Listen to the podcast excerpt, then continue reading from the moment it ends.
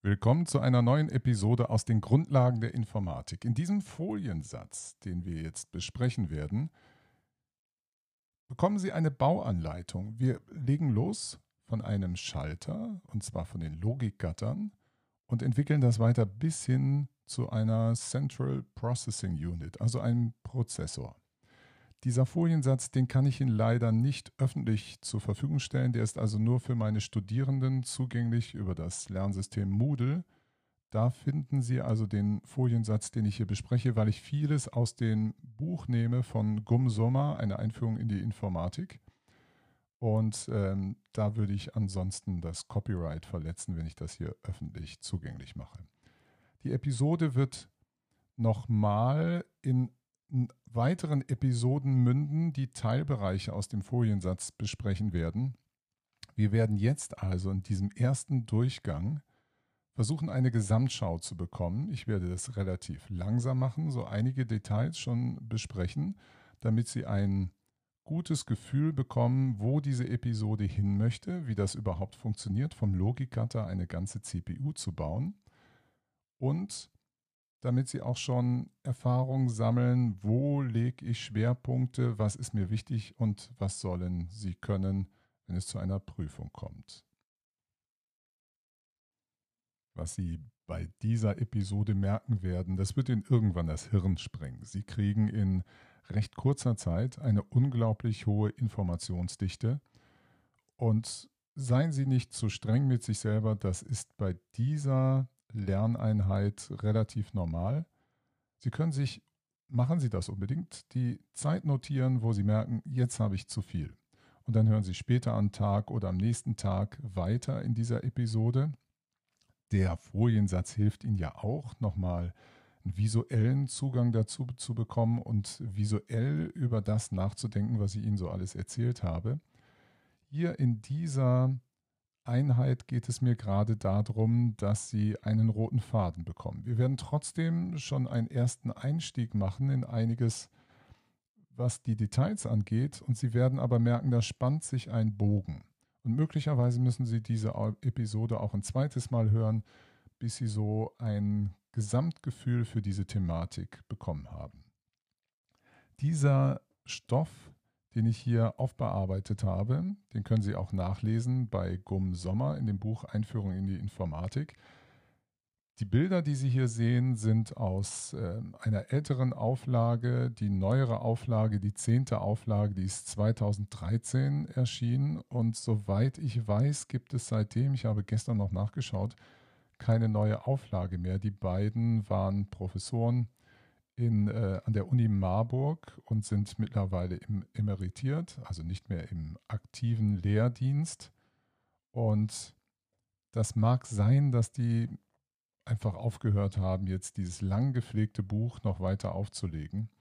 Das ist eigentlich ein sehr schönes Buch, aber es gibt mittlerweile auch andere Werke dazu. Aber was diese, diese Geschichte hier vom Schaltglied bis zur CPU angeht, das finde ich exzellent aufgearbeitet in diesem Buch. Wenn Sie wieder eine Möglichkeit haben, dass in Präsenz Sie zur Hochschulbibliothek gehen können, dort finden Sie das auch in der Ausleihe. Sie müssen sich also gar nicht dieses Werk kaufen. Das ist überhaupt nicht nötig. Aber wenn Sie nochmal wünschen, das nochmal dargestellt zu bekommen, vielleicht eine andere Perspektive, dann tun Sie das natürlich gerne.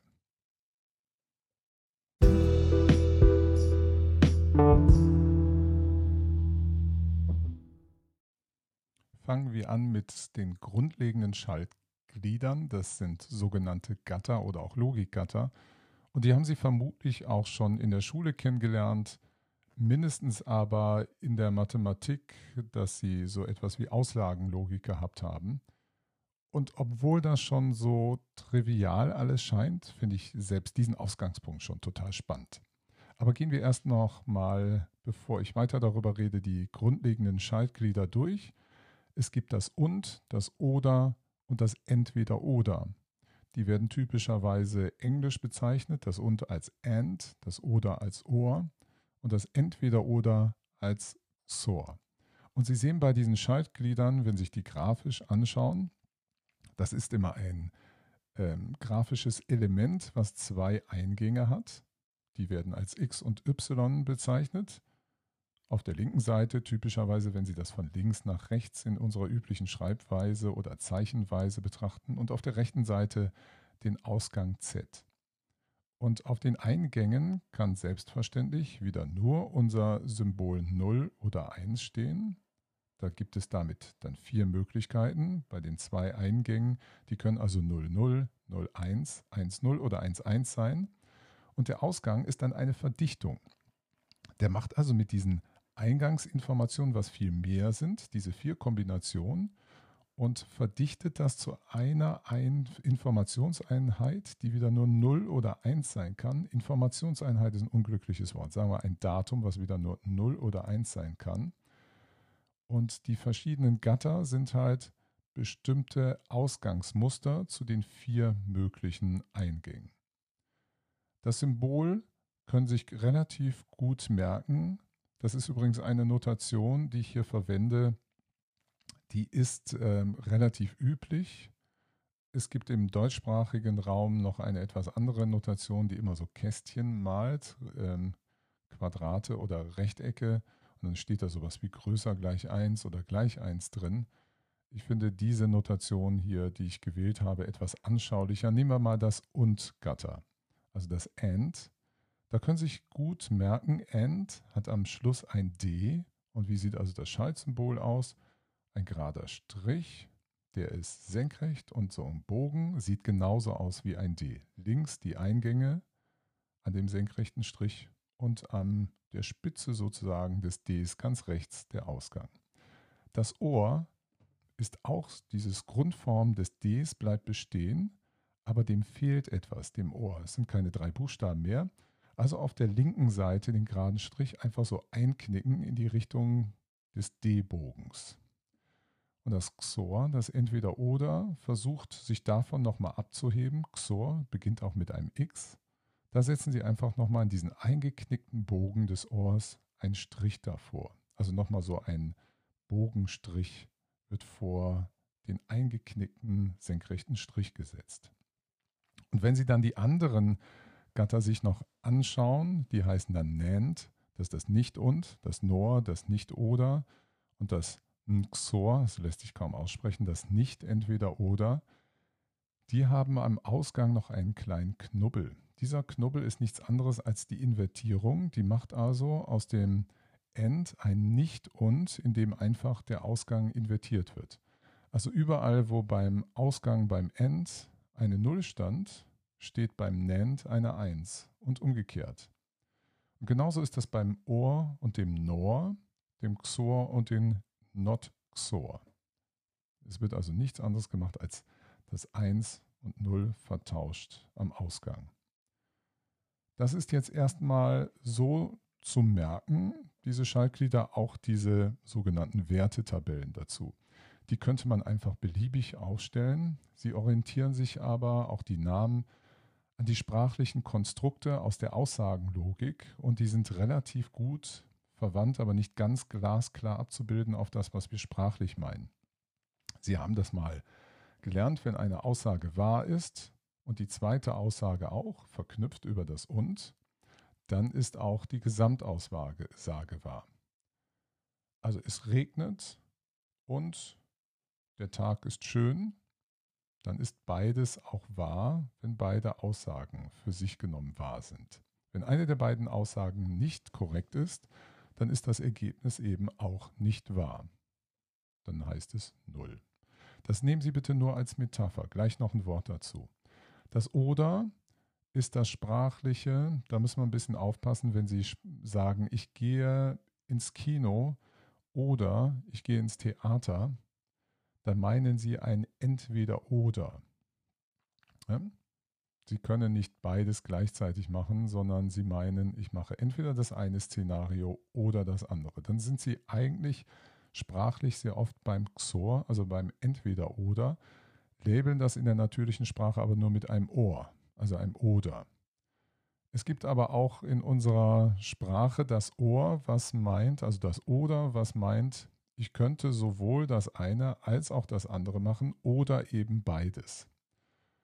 Und das ist eigentlich gemeint, wenn man bei den Schaltgattern vom Oder spricht. Da ist dieses entweder das eine oder das andere oder beides. Insofern finden Sie dort immer eine 1, sobald mindestens eine 1 vorhanden ist.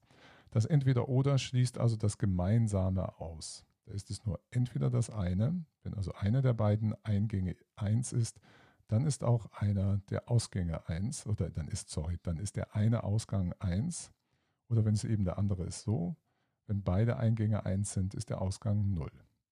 Bei dem Nicht-Varianten immer alles invertiert am Ausgang. Jetzt habe ich Ihnen eben gesagt, das können Sie sich so merken mit sprachlichen, aussagelogischen Zusammenhängen, aber seien Sie hm, aufmerksam, was wir hier wirklich tun.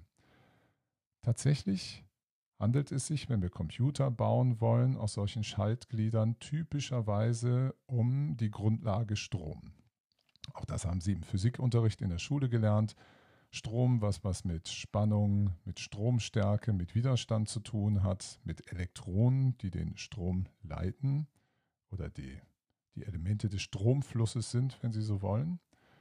Was wir uns aber hier anschauen, das ist, löst sich schon von dieser Strengbetrachtung, wie ist das physikalisch realisiert worden. Sie könnten also auch solche und, oder oder nicht oder XOR-Glieder zum Beispiel auch über Bakterien berechnen lassen oder über Licht oder was nehmen wir noch über Quanten. Das ist völlig wurscht, welche Grundlage Sie nehmen. Sie könnten auch mechanisch so etwas bauen. Das ist vollkommen wurscht, was wir da physikalisch tatsächlich machen. Hier sind wir bereits auf einer Ebene, darum auch Logikgatter, wo wir sagen, wir interessieren uns nur noch für die symbolische Ebene, wo es um das Symbol 0 und 1 geht und auch am Ausgang eine 0 oder 1 steht, uns aber nicht interessiert, wie das real intern realisiert wurde. Der Zusammenhang, diese Abstraktion, die man nimmt, die ist wichtig, die zu tun, aber man sollte trotzdem nicht vergessen, dass es diese Kopplung zwischen Physik und der symbolischen Ebene immer gibt. Was wir ja machen, wenn wir Gatter, Schaltungen bauen, dann ist das ein Vermögen, physikalisch ein Phänomen zu beherrschen, in diesem Fall Strom, den zu beherrschen und über physikalische Prinzipien etwas zu bauen, dass ich dann solche Schalter, solche Gatter umsetzen kann. Das ist eine Beherrschung des Stroms, der physikalischen Grundlagen dieses Phänomens Stroms. Und damit komme ich dann auf eine Signalebene. Ich kann also mit diesem Phänomen des Stroms etwas so einrichten, dass ich zum Beispiel Spannungsänderungen an den Ein- und den Ausgängen habe. Und dann kommt die nächste Abstraktionsebene, wo wir sagen, wir nutzen diese physikalischen Größen nicht nur als Signalgebung, sondern wir nutzen sie als Symbol Zeichen. Also wie zum Beispiel die Spannung 0 soll das Symbol 0 sein, die Spannung 5 Volt soll dann zum Beispiel die 1 sein. In dem Augenblick lösen wir uns absichtlich von der Grundlage der physikalischen, der Signalgebungslage-Ebene auf die symbolische Ebene, dürfen aber nie vergessen, dass unser Computer auf gerade eben diesen Grundlagen basiert. Das ist auch der Grund, auch wenn wir von der Logik oder von einer Rechenmaschine reden, dass wenn wir einen, eine CPU in einer zu warmen Umgebung aussetzen, sie anfangen wird, fehlerhaft zu rechnen, weil wir dann wieder physikalische Effekte haben, die durchschlagen werden auf die symbolische. Die symbolische Ebene ist aber die Grundlage, um von der Beherrschung der physikalischen Ebene sich zu lösen und zu sagen, ja, wie kann ich diese Elemente der Steuerung, die ja eigentlich physikalische Phänomene sind, nutzen, um daraus etwas zusammenzubauen, was eine ganz eigenständige Logik und gedankliche Welt aufbaut, mit der ich konstruktiv umgehen kann und damit wie ein, eine Ingenieurin, ein Ingenieur ein Gesamtsystem erbauen kann das also die physikalischen Grundlagen abstrahiert zur Konstruktion, zur Design und Entwicklung von etwas. Und das ist etwas, was Sie eigentlich als Informatikerin, Informatiker andauernd tun. Und das finde ich erstmal total spannend, auch wenn ich darüber jetzt schon zehn Minuten geredet habe. Aber eine wichtige Grundlage, Sie wollen ja etwas verstehen über das Wesen, was Informatik ausmacht. Und noch was anderes ist total spannend. Sie haben jetzt gerade von mir gehört, dass wir sechs verschiedene Schaltgatter unterscheiden. Das und, das oder, das XOR und dann die jeweils NAND-Variante, also die genichtete Variante. Das Spannende ist, dass Sie mit einem einzigen Schaltglied auskommen, wie zum Beispiel mit dem NAND. Sie können mit dem NAND alle anderen Schaltglieder ableiten. Da müssen Sie halt die etwas kombinieren. Aus, Sie können natürlich nicht mit einem einzigen NAND das machen. Sie brauchen dann zwei, drei NAND-Gatter und können die anderen rekonstruieren. Das geht übrigens nicht, wenn Sie das AND nutzen. Und das Spannende ist, wenn Sie darüber mal nachdenken, dass es ein einziges Logikgatter bedarf, um alle anderen Logikgatter nachzubauen. Und Sie werden jetzt gleich sehen, wie wir daraus entwickeln eine gesamte CPU, die Turing vollständig ist, also die alles berechnen kann, was man sich nur vorstellen kann, so im Sinne das, was sich so Informatikerinnen und Informatiker vorstellen können, ist das etwas total Bemerkenswertes, dass sie ein ganz primitives Grundelement bedürfen, benötigen und damit eine komplette Rechenkraft freisetzen können, die unglaublich ist, mit der sie alles Mögliche machen können. Und jetzt können Sie sich vorstellen, dass die Natur diese Schaltgatter auch recht früh entdeckt hat. Natürlich nicht notwendigerweise in der Form von Strom, aber wenn Sie mal an unsere, unseren Hirnaufbau denken, neuronale Gebilde, also die Nervenzellen, da ist das gar nicht so schwer vorstellbar, dass man irgendwie zwei Verästelungen hat, die in irgendeinen Knoten reinlaufen und wieder einen Ausgang hat. Sie wissen aus der Biologie, dass so ähnlich ein Zellkern, ein Nervenzellkern, der ganz viele Eingänge hat und einen Hauptausgang hat, so ähnlich aufgebaut ist. Und auch da geht es über chemisch-elektrische Prozesse, dass bestimmte Eingänge zu einem bestimmten Ausgangsverhalten führen. Jetzt können Sie sich auch da vorstellen, dass wir mit einem einzigen Schaltglied oder einer einzigen Art von Schaltgliedern uns Rechenprozesse aufbauen können, das, was unsere Gehirne ausmacht. Da gibt es also völlig interessante Parallelen. Stephen Wolfram hat dazu ein sehr schönes ähm, Buch geschrieben, Titel ist mir gerade entfallen, ähm, auch über dieses Computational Complexity, die sich aus ganz, ganz einfachen Prozessen und ähm, Grundeinheiten ableiten lässt. Aber so viel erstmal dazu. Also diese Gatter sind an sich schon etwas sehr Nachdenkenswertes. Jetzt bauen wir mal etwas mit diesen Gattern.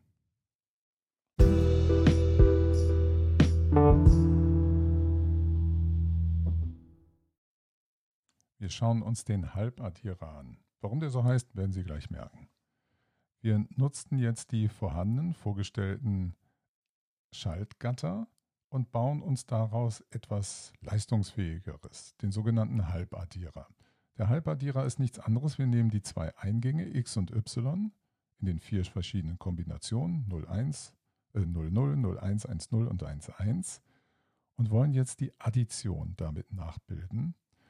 Das heißt, wenn wir 00 haben, kommt als Summe eine 0 raus. Wenn wir 0, 1 haben, kommt eine 1 raus. Wenn wir 1 und 0 addieren, kommt selbstverständlich auch wieder eine 1 als Ergebnis raus. Addieren wir aber 1 plus 1, dann wissen Sie, binär kommt dann eine 2 raus, die sich wieder darstellt als 1, 0. Das heißt, die Summe ist eigentlich 0 und wir haben einen Übertrag in die nächste Stelle und der ist jetzt 1. Vor war selbstverständlich 0. Das ist jetzt unsere Tabelle, unsere sogenannte Wertetabelle von Eingängen XY und dem Ausgang Summe S und dem Carry, dem Übertrag C.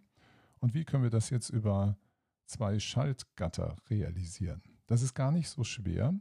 Wenn Sie sich nämlich mal anschauen, wie X und Y zusammenhängen mit der Summe, dann haben Sie gerade gehört, die Summe ist immer nur dann 1, wenn eines der beiden Eingänge 1 ist. Ansonsten ist es 0, weil spätestens bei 1 1 der Carry dann greift.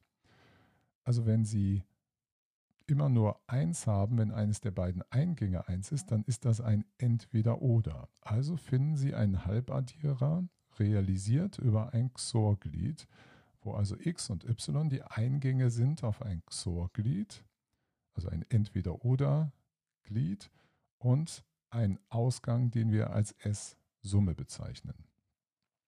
Das Carry ist nur dann 1, wenn beide Eingänge 1 sind. Das lässt sich also dadurch realisieren, dass x und y als Eingänge wieder abgegriffen werden, durch ein Und-Gatter laufen und am Ausgang des Und-Gatters steht ein c, das Carry. Und wenn Sie sich jetzt vorstellen, wir machen diese Schaltung jetzt zu, wir schweißen die zusammen, machen also ein Kästchen da drum, dann brauchen Sie nicht mehr zu wissen, wie es intern drin aussieht, sondern Sie brauchen jetzt nur noch so ein Spezifikationsblatt, das genau so eine Wertetabelle, das sagt, diese Schaltung mit den Eingängen XY kannst du so betreiben, wie ich dir das hier in dieser Wertetabelle oder wird so betrieben, wie das in dieser Wertetabelle beschrieben ist, wie das intern aussieht, dass das aus einem XOR und einem UND besteht, braucht dich überhaupt nicht mehr zu interessieren. Das ist ein Kompositionsprinzip, mit dem hier gearbeitet wird. Und wenn Sie einen, ähm, zum Beispiel einen Prozessor kaufen, wird das genauso gemacht. Dieses ganze Teil wird sogar physikalisch dann eingeschweißt, eingeschlossen in einem, einem Plastikgemisch.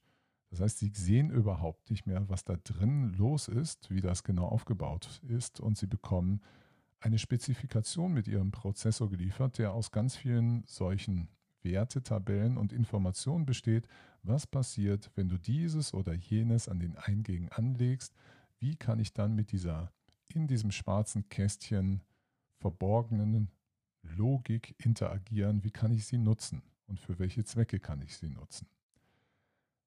Die nächste Schaltung, der sogenannte Volladdierer, der macht jetzt etwas, dass er nicht nur XY addiert, sondern er nimmt auch noch den Übertrag von einer vorhergehenden Stelle. Das Carry-In ist damit gemeint. Von der vorhergehenden Stelle der eingehende Carry, der wird jetzt mit berücksichtigt. Wir haben also eine Wertetabelle, die jetzt besteht aus x, y und ci, Carry-In, als Eingänge. Und als Ergebnis wird herauskommen eine Summe S und ein Carry-Out, also der Übertrag auf die nächste Stelle. Und das kann man jetzt, wo wir schon einen Halbaddierer haben, dieses Kästchen nehmen, was übrigens mit diesem griechischen Summenzeichen und dann so ein durch zwei nur symbolisch beschrieben ist als Summe halb, also Halbaddierer. Jetzt kann man also dieses Kästchen nehmen und aus dem Halbaddierer mit einem zweiten Halbaddierer und noch einem Oderglied einen sogenannten Volladdierer dann bauen. Das können Sie sich in dem Foliensatz mal anschauen, wie das aussieht. Wenn Sie ein Weilchen darüber nachdenken, ist das streng logisch. Wenn Ihnen das noch nicht so ganz zugänglich ist, schreiben Sie sich diese Wertetabelle aus, auf aus x, y und ci und was bei Summe und CO rauskommen soll. Nämlich Sie müssen ja jetzt immer die Summe bilden aus x und y und ci. Das heißt, es gibt 0, 0, 0, 0, 0, 1 und so weiter bis 1, 1, 1. Das heißt, auf einmal gibt es acht mögliche Kombinationen, nicht nur mehr vier. Da müssen Sie jedes Mal ermitteln, was in der Summe jetzt rauskommt, das S und wie der Carry aussehen wird, das Carry Out. So eine ähnliche Aufgabe haben Sie von mir als Übung gehabt äh, mit der Turing-Maschine aus der letzten Klausur. Und äh, Gucken Sie sich das mal in diesem Zusammenhang vielleicht nochmal neu an und entdecken Sie die Parallelitäten dazu. Der nächste Schritt ist das 4-Bit-Addierwerk und das ist auch eine total interessante, spannende Technik, wie man das macht. Wir haben also jetzt ein ganz einfaches Problem gelöst. Wir haben Halbaddierer gebaut und aus dem Halbaddierer einen Volladdierer uns zusammengebaut. Jetzt können wir wieder diese neu entstandenen Bauteile, wo uns die Innereien eigentlich gar nicht mehr zu interessieren brauchen, wieder zusammenfassen und daraus etwas bauen, was jetzt 4 Bit, also vierstellige Bit 2, vierstellige Bitzahlen addieren kann und ein Ergebnis gibt. Wir haben also die vier äh, Bits, die vier Stellen des einen Eingangs sind also von x0 bis x3. Das meint nichts anderes als die Stelle. Die höherwertigste Stelle ist x3, die niederwertigste x0. Die schreiben wir auch wenn wir das schriftlich machen, ganz rechts und die höherwertigste ganz links. Das gibt es dann nochmal für y genauso. Niederwertigste ganz rechts, die höherwertigste y3 ganz links. Das sind die Eingänge in ganz rechts in einen Halbaddierer, weil der kein Carry-In hat. Dann gibt es dort als Ausgang eine Summe und dann gibt es den Carry-Out, der in dem nächsten diesmal dann Volladdierer, der Carry-In ist, der dann x1 und y1 zusammen addiert, s1 ergibt, auch wieder ein Carry-Out hat, der in den nächsten Volladdierer der nächste Carry-In ist, der x2, y2 dieses Carry-In berücksichtigt S2 ein eigenes Carry-Out hat und so weiter. Sie können sich die Kaskade immer weiter vorstellen. Sie können also mit dieser Logik jetzt genauso, also mit dieser Konstruktionstechnik, auch ein 8-Bit-Addierwerk sich bauen oder sogar ein 16-Bit oder ein 32-Bit. Das Einzige, was Sie dabei feststellen, ist, dass es braucht etwas. Ne? Wenn Sie zwei Zahlen nehmen, die werden zwar von den Volladdierern sofort, könnten Sie loslegen mit dem Addieren, aber Sie müssen immer noch wissen, was das Carry-Out jeweils ergibt, was Sie dann als eigenes Carry-In verarbeiten. Aber so ist die grundlegende Logik, wie na, aus einzelnen Schritten, den Schaltgliedern, so schrittweise kompliziertere hm, Schaltungen werden, die dann immer interessanter werden, was sie dann mit denen machen können.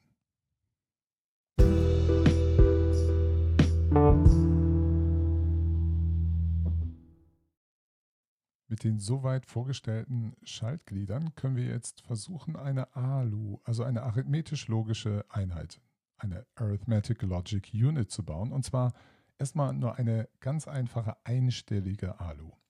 Die hat also einen X-Eingang, einen Y-Eingang, den Carry-Eingang, Carry-In, sofern es den gibt, einen Modus und dann noch zwei weitere Eingänge zur Konfiguration S0 und S1.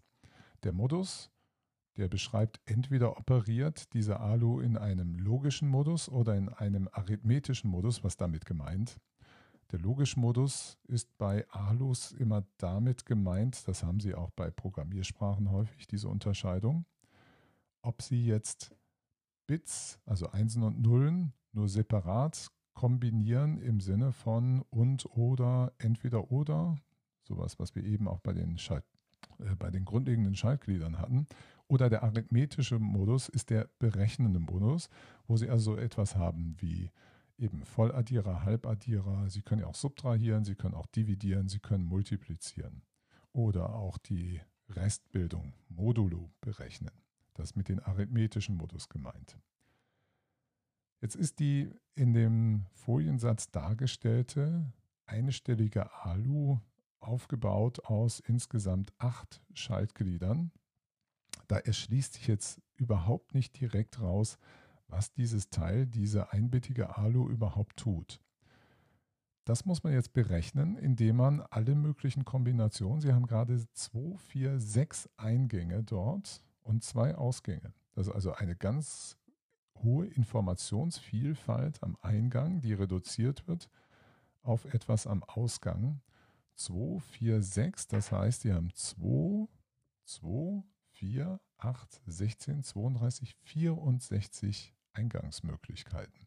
Das ist ganz schön viel und wird übersichtlich und wenig, äh, un, wird ein wenig unübersichtlich, wenn Sie das versuchen durchzurechnen. Aber wir werden das, und das wird eine ausgekoppelte Episode sein, wir werden das einmal tun in einer reduzierten Variante, indem wir ein paar Annahmen machen, damit Sie lernen, solche Schaltglieder zu berechnen, wie man das systematisch tun kann. Das ist gar nicht so schwer, aber man, man muss es wie so vieles einfach mal gemacht haben. So, und wenn wir weiterspringen, dann sehen Sie wieder das gleiche Prinzip, was wir eben auch mit dem Volladdierer hatten, dass Sie aus einem Volladdierer so ein vierbittiges Addierwerk bauen können. Und so sehen Sie, wie wir hier aus einer einstelligen ALU, die ich einfach der Kürze wegen 1-Bit-ALU genannt haben, habe zu einer vierstelligen ALU übergehen können, wo Sie den Modus und die Konfiguration von S0 und S1 einfach durchschleifen an alle einbittigen ALUs. Also dort sind alle M und S1 und S0 Eingänge alle auf den gleichen Wert gesetzt. Dann gibt es den Carry in von etwas. Dann gibt es die Summe, hier wird es dann Z bezeichnet und den Carry out, der dann immer sich durchführt vom Ausgang des einen einbittigen ALU-Teils an das nächste. Und am Schluss haben Sie eben den Ausgang irgendein Carry-out, das wir dann als Overflow bezeichnen. Damit ist gemeint, wenn Sie zum Beispiel eine Summe berechnen und die ist über dieses vier, nehmen wir an, wir haben diese vierstelligen Werte, denken Sie ans Zweierkomplement, dann verwerfen wir zum Beispiel den, den Overflow, arbeiten wir nicht im Zweierkomplement, sondern nur mit natürlichen Binärzahlen, also keine negativen dazu, dann wird es relevant zu wissen, ob ich einen Overflow habe, ob ich also meinen Wertebereich überschritten habe oder nicht, zum Beispiel bei der Addition zweier Binärzahlen. Hier also auch wieder das gleiche Prinzip. Jetzt haben wir aus der einbittigen ALU über Kaskadierung eine vierbittige ALU gemacht. Sie könnten sich genauso gut vorstellen, dass wir da mit der gleichen Technik auch eine achtbittige oder eine 16-bittige ALU gebaut hätten, die jetzt schon ganz mächtig sein kann, obwohl das so wenige Schaltglieder waren, ursprünglich nur die 8 pro einbittige ALU. Und dann hätten wir hier 4 mal 8, wären schon 32 Schaltglieder, die wir brauchen. Und schon können wir, das müssten wir jetzt herausfinden, was unsere ALU so alles kann, wenn wir dieses, ähm, diese Spezifikation nicht dazu hätten, sondern selber diese Wertetabelle erstellen müssen, was wir üben werden, das zu berechnen, haben wir also jetzt schon eine ALU, mit, mit der wir ordentlich anständige Dinge machen können. Also möglicherweise steckt hier schon eine Multiplikation drin oder irgend sowas in der Richtung. Das müssen wir halt rausfinden. Damit sehen Sie schon nochmal veranschaulicht, wie die Komplexität allmählich zunimmt in der ganzen Geschichte. Man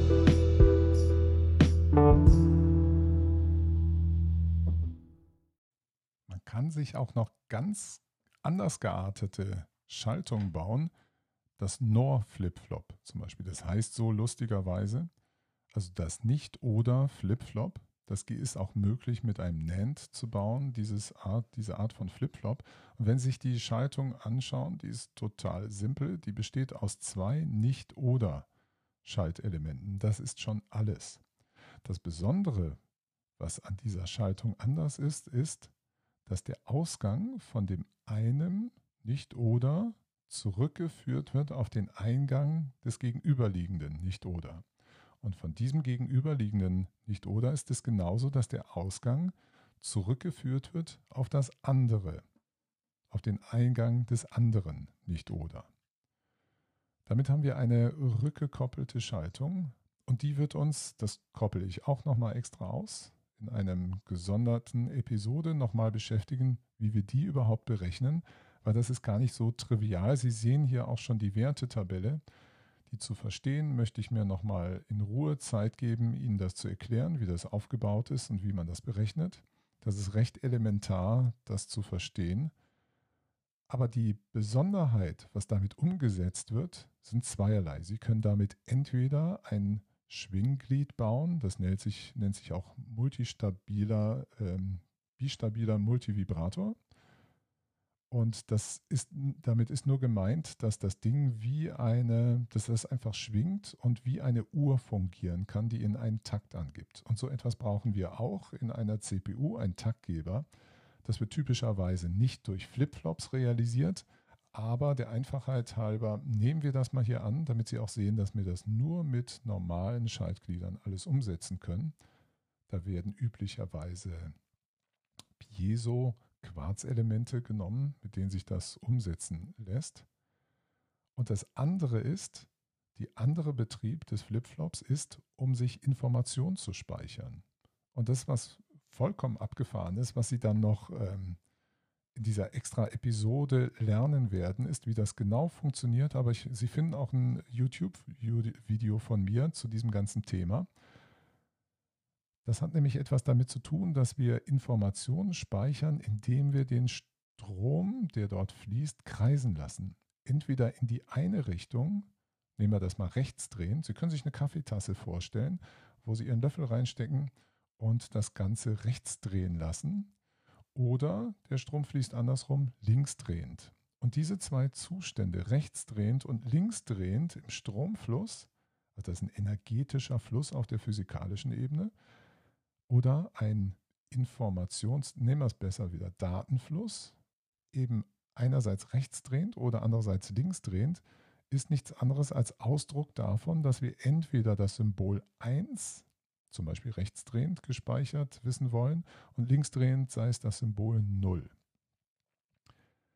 Das ist wieder, wie können Sie das übrigens feststellen, wie rum das etwas dreht? Wenn Sie den Kaffee, wenn der schön pechschwarz ist, dann sehen Sie das nicht, ob der links oder rechts rumdreht. Sie halten einfach so ein bisschen den Löffel rein und dann sehen Sie, wo die Bugwelle ist. Und dann wissen Sie, aha, das Ganze rechtsdrehen oder linksdrehend.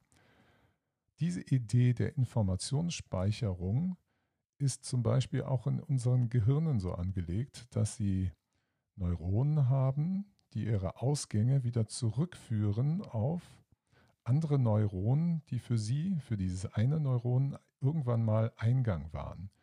Da haben Sie auch diese Schleifenbildung, die Rückkopplung, die dient ebenso dazu, um Informationen oder sagen wir Daten, im Falle des Gehirns wären sie eher Signale, kreisen zu lassen. Das hat die Funktion des wieder Auffrischens, des Speicherns, des Memorierens, des Erinnerns. Das kann man sich auch in einer Simulation angucken. Wie das Ganze läuft, das werden wir aber alles berechnen und wie gesagt in einer ausgekoppelten Episode uns betrachten.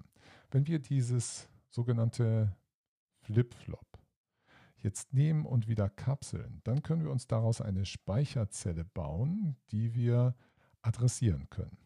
Also das Gedächtnis durch Rückkopplung, das packen wir jetzt ein, setzen noch ein paar Schaltungen drumherum, paar Schaltglieder drumherum.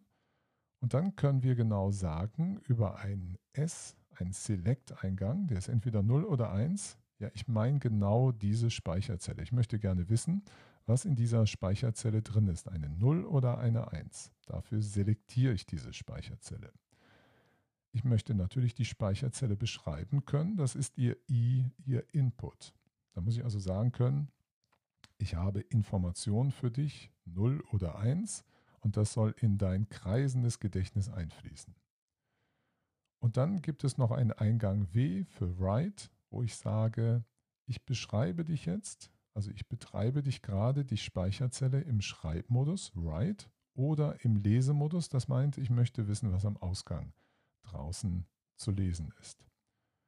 Wenn Sie sich das so anschauen, der Input, der geht sowohl über ein Und-Glied, zwei Und-Glieder, wenn es übrigens drei Beinchen sind, das ist nur eine Verkürzung für zwei Und-Glieder so hintereinander gesetzt. Hier ist es dann so gemeint, alle drei Eingänge müssen eins sein, damit auch der Ausgang von diesem dreibeinigen Und dann auch eins ist. Also wenn Sie hier sehen, der Input wird einmal auf das Set von dem Flipflop und das Reset R gegeben, dort aber negiert. Das ist nichts anderes als die Art und Weise, wie die 1, die wird dann oben ein Set, unten ein Reset 0, also oben Set 1, Reset ist 0 oder eben umgekehrt ist nichts anderes als dieses rechtsdrehend oder linksdrehend. Beim Flipflop können wir eins der beiden Ausgänge ignorieren, weil die genau immer invertiert sind. Das ist so, als ob Sie den Löffel auf der linken Seite oder auf der rechten Seite reinhalten, um zu gucken, äh, ob da eine rechtsdrehende oder linksdrehende Information drin ist. Und jetzt brauchen Sie nur noch die Infrastruktur von Select und Write, um zu identifizieren und an den Eingängen mitzukoppeln, möchte ich das jetzt einlesen und auslesen und ist diese Zelle gerade gemeint. Und jetzt müssen Sie noch eines in Ihrem Kopf klarkriegen. Das Nicht-Auswählen heißt nicht, dass diese Zelle keine, keine, keine Ausgangsinformationen mehr hat, sondern das heißt einfach, es ist null. Wenn ich diese, dieses Select auf null setze, dann heißt das, diese Speicherzelle ist gerade nicht gemeint.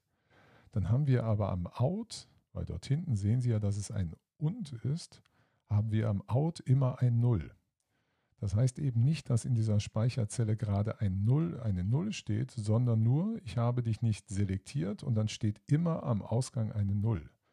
Erst wenn ich dich selektiert habe und das Write auf 1 gesetzt, äh, sorry, und das Write auf 0 gesetzt habe, dann bekomme ich die Information, was wirklich in der Speicherzelle gerade rotiert. Entweder eine 0 rechtsdrehend, äh, sorry, eine 1 rechtsdrehend oder eine 0 linksdrehend. Also das linksdrehend, rechtsdrehend bezieht sich auf den Prozess, der sich im Flipflop gerade abspielt.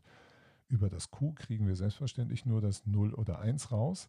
Und erst wenn ich selektiert habe, am Ausgangs- und sehen Sie, dann kriege ich die Wahrheit in Anführungszeichen mit. Was war in diesem Flipflop eigentlich los? Ist da jetzt gerade wirklich eine 0 oder ist da eine 1? Aber erst über das Select gebe ich den Ausgang frei, um mir diese Information zurückzugeben. Ansonsten, wenn das Select 0 ist, ist der Ausgang auch immer 0. Der ist natürlich deswegen 0, damit sich die Informationen an anderen, die Daten, die Bits, die gerade an anderen Datenleitungen anliegen, damit nicht überlagern werden. Wenn Sie ein Write anlegen und ein Select, dann sehen Sie, dann wird über den Input die Information über die dreigliedrigen Uns reingegeben in das Flip-Flop über das Set und das Reset. Und das machen Sie dann wieder zu, schweißen Sie zu und Sie haben jetzt eine einbittige Speicherzelle, die Sie selektieren können, in die Sie reinschreiben können oder Sie lesen können, wo Sie einen Input reingeben, wenn Sie die beschreiben wollen, wo Sie einen Output auslesen können, wenn Sie die lesen möchten.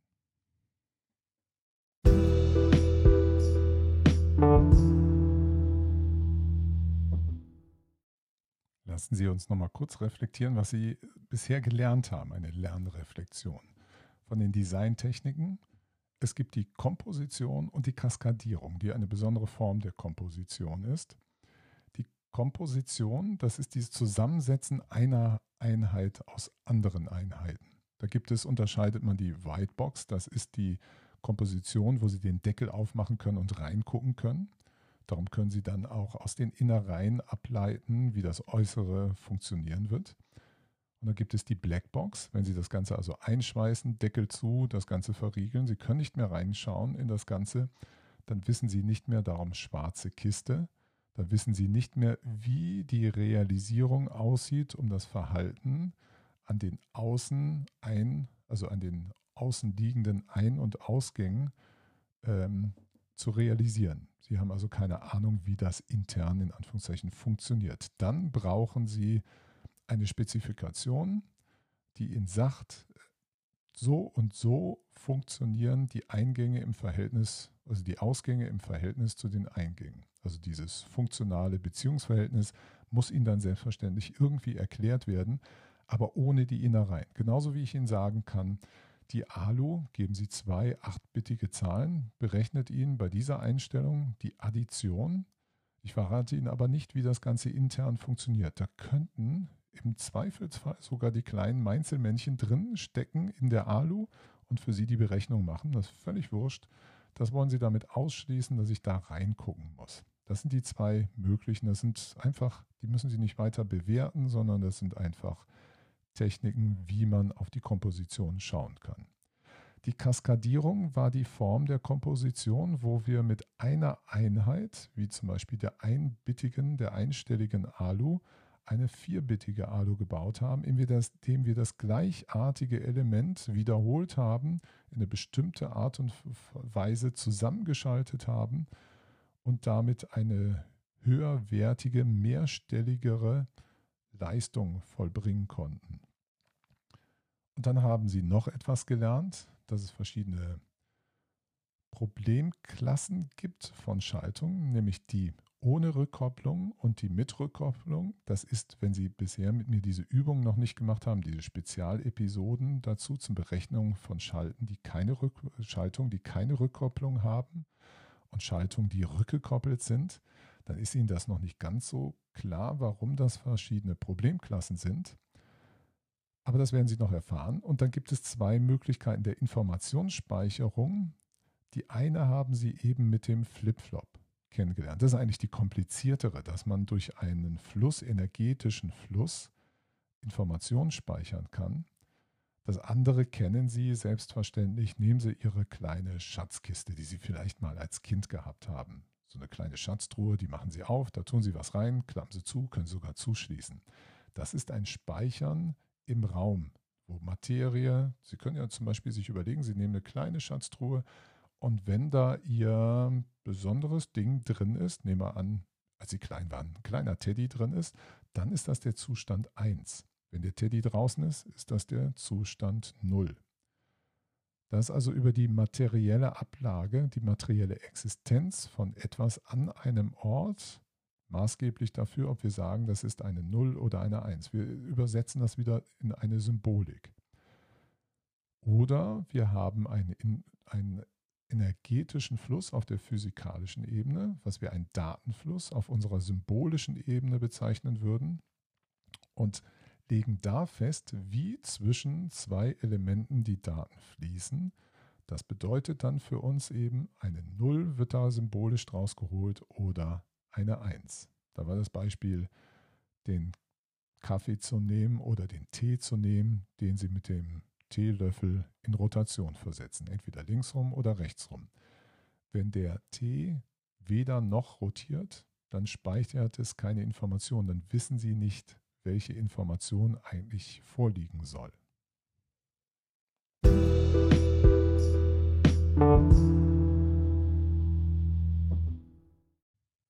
Das war übrigens eine sehr schöne Stelle, wenn Sie hier Pause machen möchten und vielleicht später weiterhören wollen.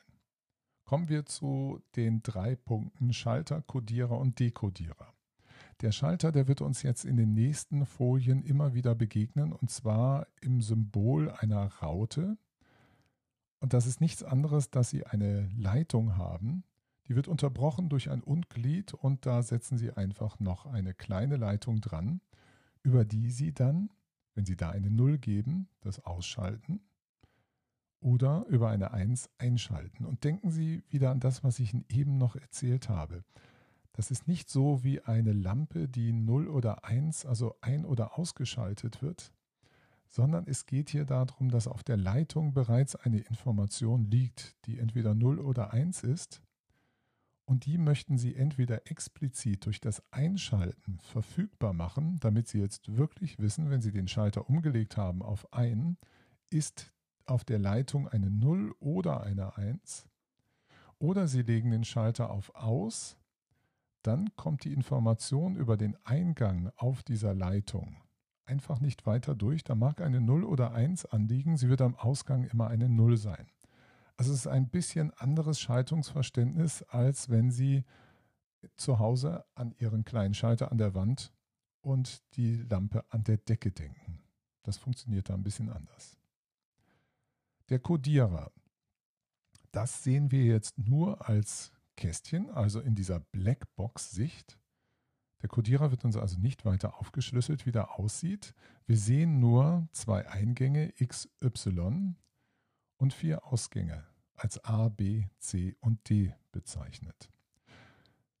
Und wenn sich die dazu vorliegende Wertetabelle anschauen, dann sehen Sie, dass über X und Y die vier Möglichkeiten 00, 01, 10, 11 denkbar sind und A, B, C, D da wird nichts anderes gemacht als, wenn 00 ist, wird die Leitung A ausgesucht. Also das heißt, dann ist dort eine 1 dran, auf den anderen ist überall eine 0.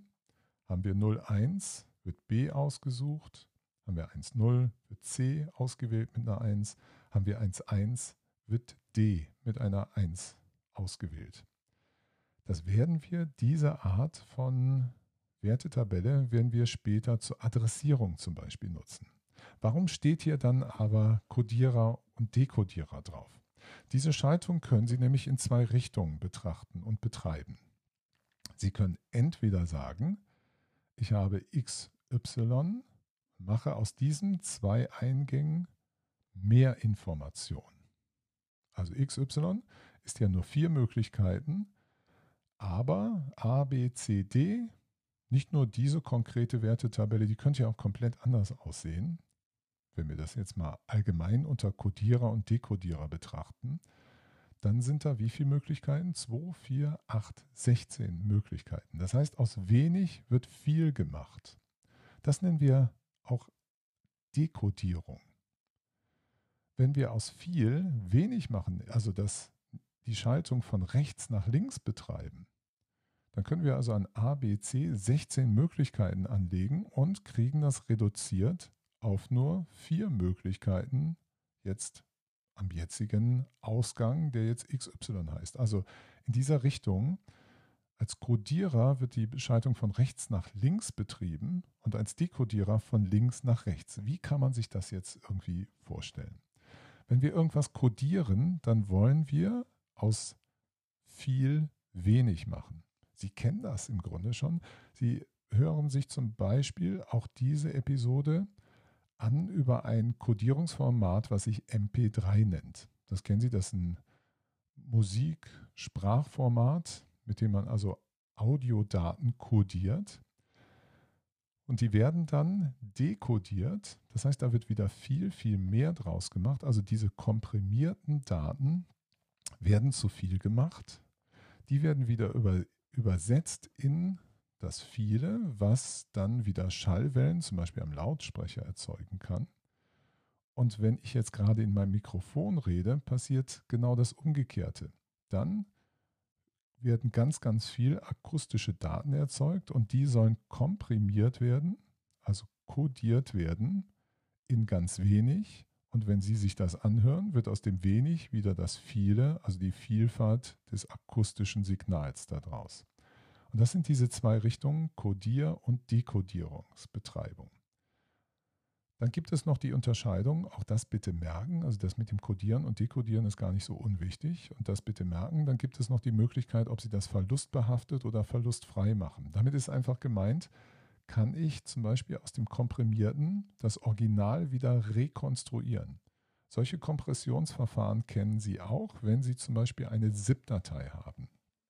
Wenn Sie eine Datei packen mit einem entsprechenden Tool, was diesen ZIP-Standard bedient, dann wird aus dieser fetten Datei, dieser großen Datei, wird eine deutlich kleinere Datei.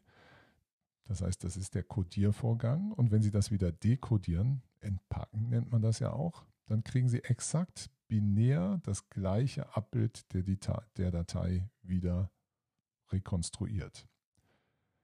Das ist also verlustfrei. Verlustbehaftet sind zum Beispiel Formate, zum Beispiel auch MP4, also die ganzen Bildformate, genauso auch akustische Formate wie MP3, die haben nämlich nicht zum Ziel, dass sie binär äquivalent die, das ursprüngliche Audioformat rekonstruieren, sondern etwas, was akustisch so nah dran ist, dass sie es als Mensch für das Gleiche halten. Es muss aber nicht exakt das Gleiche sein. Wenn Sie also Bilder fotografieren mit Ihrer Kamera, mit Ihrer Handykamera, die werden auch in dem JPEG-Format abgelegt.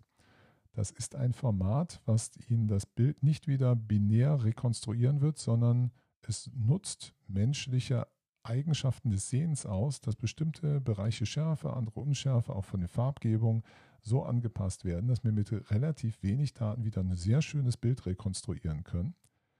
Und Sie kennen das vielleicht, wenn Sie damit dann technische Zeichnungen, die scharfe, gerade Linien und Kanten haben, die abfotografieren und dann wieder zeigen, dann sind die eben unscharf, die wirken komisch. In unserer normalen Welt gibt es aber diese scharfig, scharfkantigen ähm, Erscheinungen nur sehr, sehr wenig und sehr gering im Umfang, sodass man mit diesem Format wunderbar natürliche Bilder ablegen kann. Genauso ist es übrigens akustisch.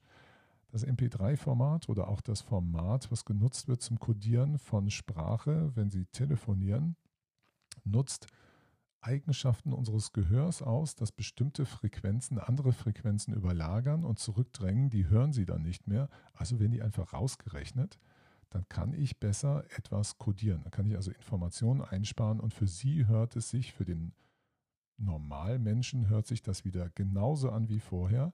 Experten werden natürlich etwas raushören kennen, können, dass das nicht mehr exakt das im Original ist, aber es steht nicht in dem Verhältnis, was man haben möchte im Alltagsgebrauch. Also das nochmal zu diesem Thema Codierer, Dekodierer.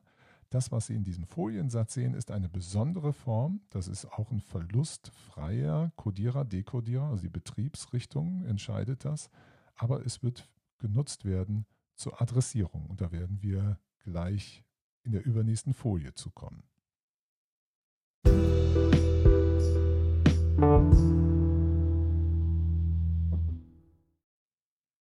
Wir bauen uns nun eine mehrstellige Speicherzelle. Wir haben vorhin uns angeschaut, wie wir eine einbittige Speicherzelle bauen. Da im Hintergrund war zwar ein Flipflop, aber das braucht uns jetzt nicht mehr zu interessieren, weil wir das ja eingepackt haben in diesen schönen kleinen Kasten, der einen Eingang hat, einen Ausgang, das Select und das Write.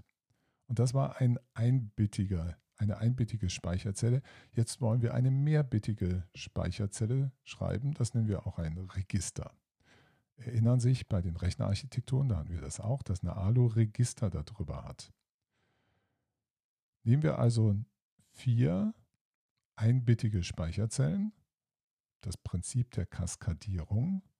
Da machen wir wieder einen Rahmen drumherum. Wir haben Select und Write. Das ist jetzt in der Darstellung nicht eingezeichnet, aber das äußere Select geht an jedes Select der einzelnen Bitzellen. Und genauso geht das äußere Write an jedes Write der einzelnen Bitzellen.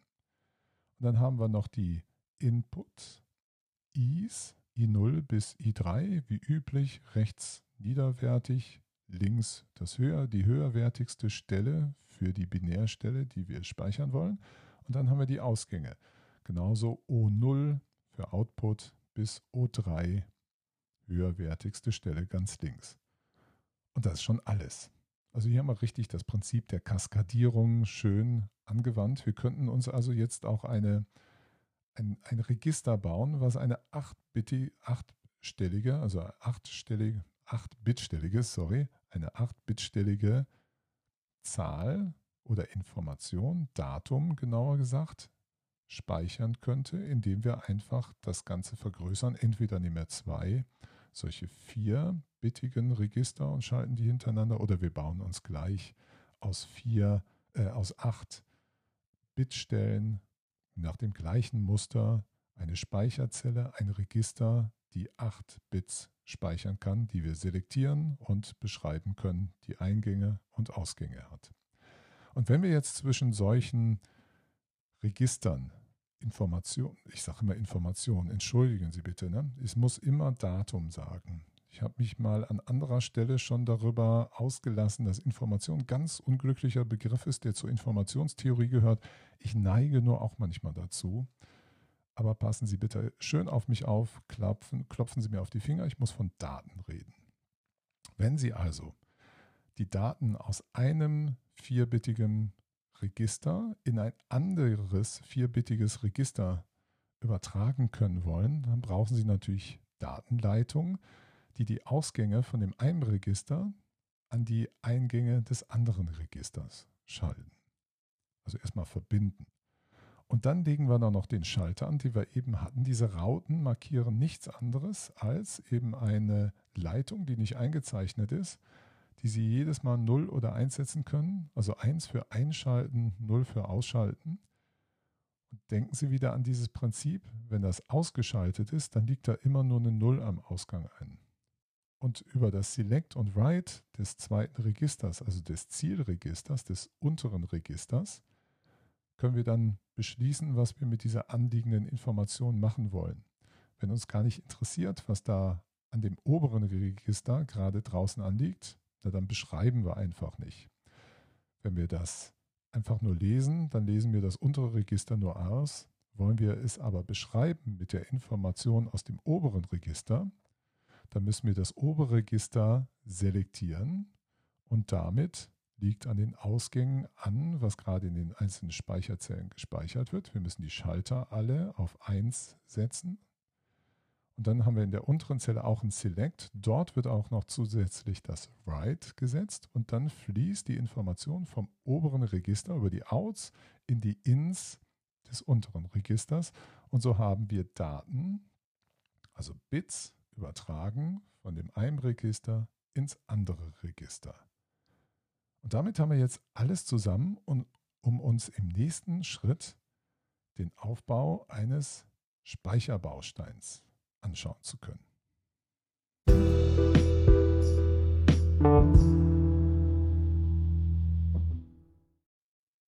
Wenn Sie einen Laptop haben oder einen Desktop, der, sagen wir mal, 8 GB RAM hat, Random Access Memory, Sie erinnern sich, dann sind das 8, was war nochmal, Gigabyte, Kilobyte ist 1000, Megabyte ist Million.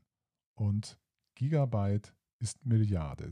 Das heißt, die haben 8 Milliarden Bytes an Speicherplatz zur Verfügung. Die Schaltung, die dort zugrunde liegt, ist genau das, Sie sehen auf der Folie vom Register zum Speicher. Das ist das Grundprinzip. Damit die Folie nicht zu voll wird, ist das veranschaulicht an Speicherzellen, die nur drei Bits groß sind. Aber Sie können sich mühelos vorstellen über das Prinzip der Kaskadierung, dass das zum Beispiel auch 8 Bits, also Byte-Speicherregister sein können. Und diese grundlegende Schaltung ist ganz einfach und gliedert sich auch an das ein, was Sie schon gesehen haben bei der von Neumann-Geschichte. Da hieß es, wenn Sie an dieses eine Bild da denken, sich daran zurückerinnern mit den ganzen Bussen, dem Speicher, dem Hauptspeicher, dem Einausgabewerk, dem Prozessor aus Steuerwerk und was war das nochmal? Und das richtig Rechenwerk. Und da haben Sie beim auf der linken Seite zu dem Hauptspeicher zwei Register gehabt. Das Speicherdatenregister und das Speicheradressregister. Und das finden Sie hier auch wieder. Das sind nur in der englischen Bezeichnung statt Speicher Memory Address Register und, und das Memory Data Register, MAR und MDR. Die finden Sie in dem ganz rechten Bild als, als grobes Schema, wo wieder alles an den Interner weggeblendet ist. Und hier sehen Sie auf der linken Seite dann etwas ausführlicher, wie das realisiert ist. Das MDR, das Speicherdaten, das Memory Data Register, ist nichts anderes als, das sind die Daten, die wir entweder einlesen werden in den Speicher oder die wir aus dem Speicher rausholen und auslesen werden. Das wird dann natürlich an den Datenbus noch gehen werden. Das Memory Address Register, das Speicheradressregister, das ist selbstverständlich an den Adressbus geschlossen. Das sehen wir hier in diesem Bild nicht. Der Baustein ist vorbereitet, dass er an die Busse, Daten und Adressbus geschlossen werden kann, aber er zeigt nicht, wie das konkret dann weiter aussieht. Das Memory-Adressregister ist also auch wieder ein Register. Nehmen wir an, das wäre nur in diesem Beispiel zweibittig. Wenn wir zwei Bits haben zum Adressieren, dann kann das 00, 01, 10, 1.1 sein und damit können wir die vier Möglichkeiten adressieren. Und das sehen Sie dort links über den Decoder. Das hatten wir eben besprochen, dass wenn Sie 00 haben, wird zum Beispiel die obere in dem grau eingerahmten Bereich wird die, das obere Register adressiert, selektiert. Oder wenn Sie 01 haben, das darunter liegende selektiert. Oder das dritte von oben oder eben das vierte von oben. Jedes Mal wird ein besonderes Select gewählt. Das heißt, das wird auf 1 gesetzt und die anderen werden auf 0 gesetzt. Das sind also einzelne vier Speicherbänke, wenn man das mal so, so, oder ich nenne das gerne auch Riegel, das ist aber kein Fachbegriff, diese Speicherbänke, Riegel. Und diese bestehen jeweils über das Select und Write und den vier Bitstellen zum Speichern von etwas mit ihren entsprechenden Ein- und Ausgabe.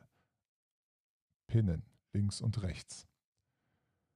Und jetzt passiert gar nichts anderes, dass die Schaltung jetzt noch eine Interaktion braucht mit dem MDR, also dieses Innenleben von diesen Blöcken, wo die ganzen dreibittigen Speicherriegel drinstehen, Speicherreihen drinstehen, die ich jeweils separat selektieren kann. Da wollen wir jetzt Informationen ein- bzw. auslesen. Darum haben wir das MDR, was selbstverständlich genauso viele Stellen braucht wie die Speicherzellen, die wir dort angelegt haben im Speicherbaustein. Und wenn Sie einen Moment drüber nachdenken, ist das ganz simpel, dass wenn Sie Informationen aus dem MDR ins diesen Speicherblock reinschreiben wollen, dann müssen die Ausgänge an die alle möglichen Eingänge aller Speicherbänke gehen. Und wenn Sie Informationen auslesen wollen, dann muss der Output jeweils in den Input des MDRs gehen. Daher kommt diese Überkreuzung. Merken Sie sich die gut. Bei dieses Bild müssen Sie auswendig können und jederzeit rekonstruieren können, dass Sie das genauso wieder malen können. Das sollten Sie vielleicht gleich machen, wenn wir diesen Block beschrieben haben, dass Sie das wegblenden, die Episode anhalten und versuchen, das mal zeichnerisch wieder zu rekonstruieren. Das Einzige, was uns jetzt noch fehlt, ist der Modus, ob wir schreiben oder lesen wollen. Der Modus wird wieder mit 0 oder 1 gemacht und dann sehen Sie, entweder wird er negiert, dann ist eben das MDR nicht auf dem Schreibmodus, sondern auf dem Lesemodus. Und umgekehrt ist dann, wenn das da oben im Schreibmodus ist, ist es unten im Lesemodus, äh, im, im, im Schreibmodus, sorry, wenn es oben im Lesemodus ist, muss es unten im Schreibmodus sein, also genau das Umgekehrte, damit die entsprechend ausgewählte selektierte Zelle beschrieben wird und dann wird nur diese selektierte Reihe beschrieben mit den Daten aus dem MDR oder umgekehrt. Wenn wir das Auslesen haben, ist es genau andersrum. Dann selektieren wir wieder eine bestimmte Speicherzelle über das MAR und den Decoder, lesen die Information aus und lassen die, ne, da müssen wir das Write für das MDR schreibend setzen und das Write für die entsprechend selektierte Zellen die müssen dann eben nur auf lesend gesetzt werden. Also da muss es genau das Invertierte sein. Also dann nicht mehr 1, sondern eben 0 an der Stelle. Und das war es dann auch schon. So einfach ist ein Speicher von, seiner, von seinem Prinzip her aufgebaut, den Sie zum Beispiel eben in Ihrem Laptop haben. Grundsatz verstanden? Na dann halten Sie jetzt mal alles zu, blenden Sie aus, nehmen Sie Stift und Papier und rekonstruieren Sie dieses Bild. Wenn Ihnen das gelingt, dann sind Sie sehr, sehr gut und sehr schön weit in Ihrem Verständnis.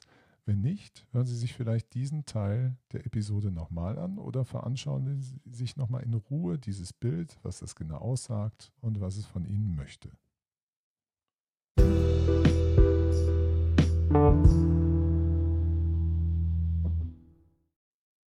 Kommen wir nochmal kurz zurück auf die ALU, die arithmetisch-logische Einheit.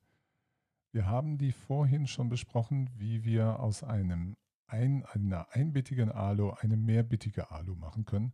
Sie können sich selbstverständlich vorstellen, wie wir mit komplexeren Schaltungen, ich sollte auch übrigens nicht immer komplex sagen, sondern komplizierteren Schaltungen, etwas bauen, was die ALU auch fähiger macht, mehrere Modi zu unterscheiden. Ich hatte vorhin schon mal gesagt, wenn Sie multiplizieren oder dividieren wollen, dass Sie das mit einer mehrbittigen ALU machen können. Da ist die Schaltung etwas aufwendiger für. Dass wir uns also mehrere Funktionsmodi erlauben können und dann auch uns signalisieren lassen, was ist denn eigentlich mit dem Ergebnis noch los. Das brauchen wir dann typischerweise für Sprunggeschichten. Schauen wir nochmal auf das Bild. Das ist die ALO in dieser üblichen V-Schreibweise, diesem Symbol eines Vs, Victory, denken Sie zum, zum, zum Erinnern, warum dieses V, weil die meisten arithmetischen Operationen zwei Operanten brauchen. Also ein X-Register und ein Y-Register.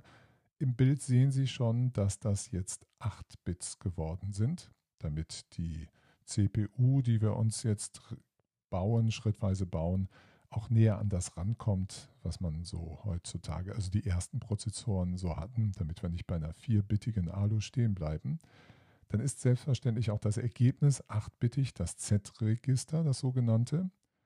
Dann sehen Sie noch Flag-Register, die zeigen an solche Sachen wie, das ist rechts daneben geschrieben, wie zum Beispiel ist das Zero das Ergebnis, also die Operation, die ich die da durchgeführt habe, die Verknüpfung von X- und Y-Register hat die zu dem Ergebnis Zero geführt oder ist es einfach das Vorzeichen, was ich wissen möchte oder ist die Zahl positiv oder liegt ein Carry-out vor, dass ich einen Overflow habe.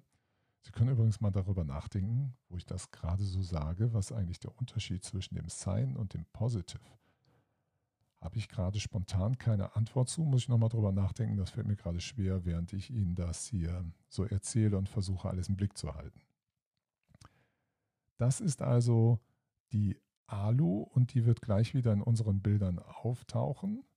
Nochmal kurz das Augenmerk darauf. Gucken Sie mal, wo später auftauchen wird der Modus, das Function Select, und wo die Flag-Register auftauchen werden. Ich sagte eben, das hat zum Beispiel etwas brauchen wir das, um Sprungbefehle später umzusetzen.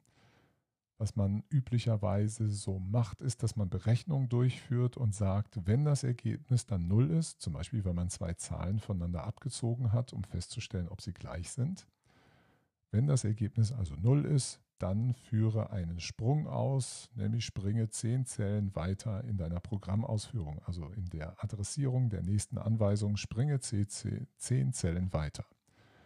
Das ist ein, auch das zur Erinnerung, ein bedingter Sprung, der ist abhängig von einer solchen Bedingung. Oder Sie könnten sagen, wenn das Ergebnis positiv ist, dann springe 200 Zellen zurück. Oder wenn wir ein Overflow vorliegen haben, nochmal kurz zur Erinnerung, Overflow kann es nur geben, wenn wir nicht im Zweierkomplement rechnen. Nicht im Zweierkomplement, weil im Zweierkomplement haben wir die Kreisarithmetik, da kann es kein Overflow geben, weil wir immer in dem Kreis bleiben.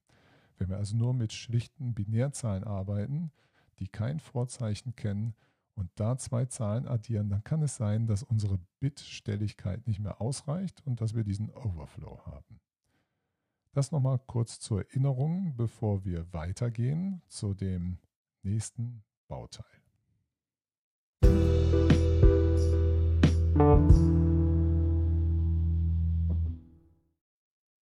Ich hatte Ihnen vorhin gesagt, dass man ein Flipflop auch als Schwingglied benutzen kann.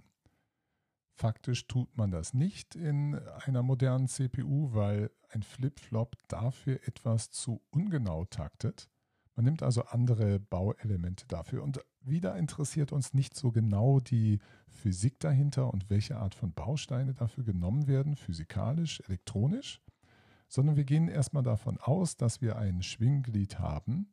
Nehmen wir an, zum Beispiel über ein Quarz gesteuert. Sie kennen auch die Quarzuhr. Die Digitaluhren sind über Quarze gesteuert. Und versuchen gerade mal in diesem Bild, was Sie hier sehen, ein, das haben Sie auch mal im Physikunterricht gehabt. Können Sie sich noch erinnern, als Sie so mit Strom rumgemacht haben, so was ähnliches, so ein Bürstenteil? Hier ist jetzt dargestellt etwas, wo der Zeiger aufgehängt ist in der Mitte und da fließt ein Strom. Das heißt, in unserer Welt, da liegt eine 1 oder eine 0 an, weil wir ja von dieser physikalischen Ebene abstrahieren.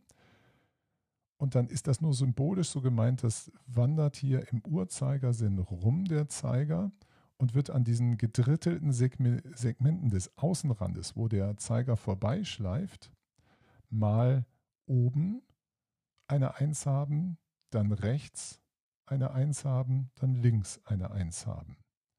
Und damit ist der Signalgeber, der Taktgeber, dafür verantwortlich, bei der Phase 1, der sogenannten Hohlphase, eine 1 zu haben. Die anderen zwei Phasen sind dann auf 0. In der Phase 2, wenn er dort vorbeikommt, ist das die sogenannte Rechenphase. Dann ist die auf 1 geschaltet.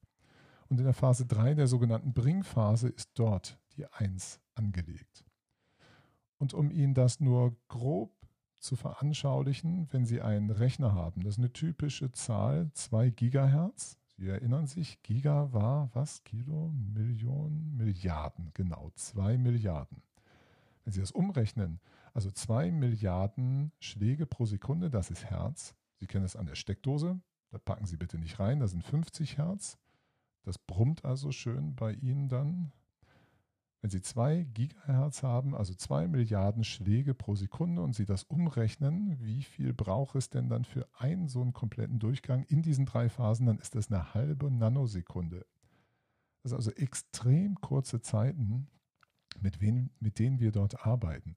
Und wenn Sie sich jetzt noch vorstellen, dass in dieser einen äh, halben Nanosekunde diese drei Phasen durchlaufen, dann ist das ein Drittel einer Fünftel Nano, äh, einer halben Nanosekunde, sorry. Das von dem Schaltsymbol wird es so sein, dass wir diesen Taktgeber nicht mehr irgendwo einzeichnen werden. Der wird jetzt nur noch implizit eingezeichnet. Wieder durch das Rautensymbol, das jetzt erweitert wird. Sie erinnern sich, das Rautensymbol war einfach dazu da, um zu zeigen, hier gibt es eine Leitung, die von oben nach unten läuft. Hier Eingang, Ausgang wo wir über ein Select sagen können, jetzt möchte ich wirklich das Datum, die Information, ja, ja, das Datum, also eine 0 oder 1 wirklich durchschalten, je nachdem, was da ist. Und jetzt kommt noch dazu, dass wir auch sagen, in einer bestimmten Phase wird, wenn ich das selektiert habe, das Datum durchgeschaltet, also das, was auf der Leitung dann tatsächlich liegt.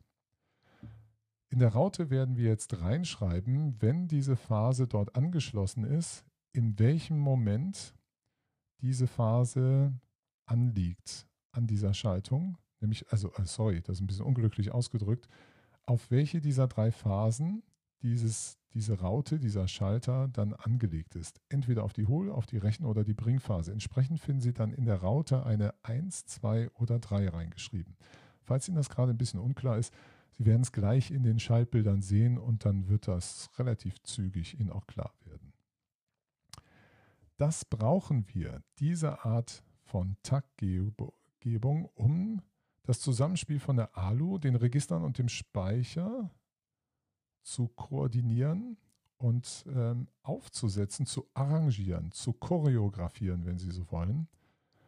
Und das eben über eine Selektion. Das wird übrigens sein, was wir dann schon mal verraten, was dann mit dem Steuerbus zu tun hat, die Steuerleitung. Und die Phasen ist die Taktgebung, wann also etwas getan werden soll. Wir müssen also anfangen, unsere Schaltung zu takten, um genau zu synchronisieren und zu koordinieren, wer wann wo welche Datenleitungen wohin schickt, auf und zu macht und wie dann die Daten durch den Rechner fließen sollen. Es gibt auch Überlegungen, wie man ungetaktete Prozessoren baut. Diese Forschung dazu laufen auch. Die sind rasend viel schneller, aber sie sind unglaublich schwer zu synchronisieren und damit auch zu koordinieren, was so heikel ist, dass man bisher immer noch bei diesen getakteten Schaltung geblieben ist. Aber das hat eigentlich mehr damit zu tun, dass man mit dem Medium Strom arbeitet und diese Taktung da etwas vorteilhafter ist mit dieser ganzen Logik-Gatter-Schaltungsgeschichte. So, und jetzt gehen wir mal auf die nächste Folie, wo wir Leitungsstränge haben, die wir jetzt Busse nennen. Sie erinnern sich, wir hatten, wenn wir von einem Register auf ein anderes Register gehen und Daten übertragen wollen, dann müssen wir das über eine Datenleitung machen. Und was wir jetzt künftig tun werden, wenn wir zum Beispiel ein 8-bittiges Register haben, R0, und das wollen wir in ein Zielregister X, die Daten übertragen, dann müssen Sie für jede Bitstelle eine Leitung laufen haben. Weil das unglaublich unangenehm ist, das einzuzeichnen, ein viel zu hoher Detaillierungsgrad ist, macht man das entweder durch einen relativ fett gezeichneten Strich oder durch so symbolisch angedeutet mehrere Striche, ohne dass man genau sagt, wer wo angeschlossen ist. Das soll Ihnen nur klar machen. Hier sind die Datenleitungen, die für jedes Bit da sind. Aber wir gehen nicht genau darauf ein, wie diese Datenleitungen angeschaltet sind. Das können Sie natürlich rekonstruieren, gar kein Problem. Aber in der Zeichnung zeigt man das Ganze nicht. Und entsprechend ist auch an diese Datenleitung oft diese Raute dran, dass ich sie selektieren kann, also über die ne, Steuerbus. Ich kann also darüber festlegen, wo was im Rechner gerade geschaltet wird und dann auch noch die Phase dran kommt. Rechen, also Hohl-, Rechen- und Bringphase. Und das sehen Sie jetzt auf der rechten Seite zu diesem Bild, wie wir jetzt so etwas bekommen wo wir sagen, wir haben ein Z-Register. Was war das noch? Das war der Ausgang übrigens von der ALU, das Z-Register. Und wir haben das X-Register, das war der, eines der Eingänge von der ALU. Und da gab es diese Mehrzweckregister. Das haben Sie auch schon bei der von Neumann-Geschichte gehört. Da nehmen wir jetzt acht Stück und die sind hier sogar 32 Bit breit. Also jetzt rüsten wir so richtig auf und kommen etwas näher in die Generation der Prozessoren, wie wir sie heute haben, die ja 32 Bit noch in jüngerer Zeit waren, aber inzwischen fast alle auf die 64 Bit aufgerüstet haben. Aber Grundidee ist klar. So, und wenn wir jetzt zum Beispiel vom Z-Register etwas in ein Mehrzweckregister übertragen wollen, dann müssen wir jetzt die entsprechende Raute anwählen, ob wir das zum Beispiel die, die auf der linken Seite die Rauten, ob wir das zum Beispiel in R1 übertragen wollen, dann müssen wir die zweite Raute von oben, da müssen wir jetzt ein Select dran machen. Denken sich dieses Select dazu, das ist nicht mehr eingezeichnet bei dieser Raute.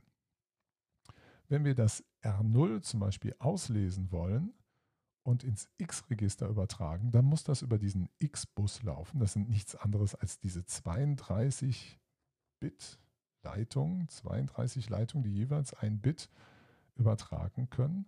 Und dann müssen wir rechts das oberste, die oberste Raute selektieren. Und dann können wir diese Information von R0 rauslesen und ins X-Register reinwandern lassen. Und Sie ahnen jetzt vielleicht schon, wie dieser Informationsfluss in einer CPU koordiniert werden wird.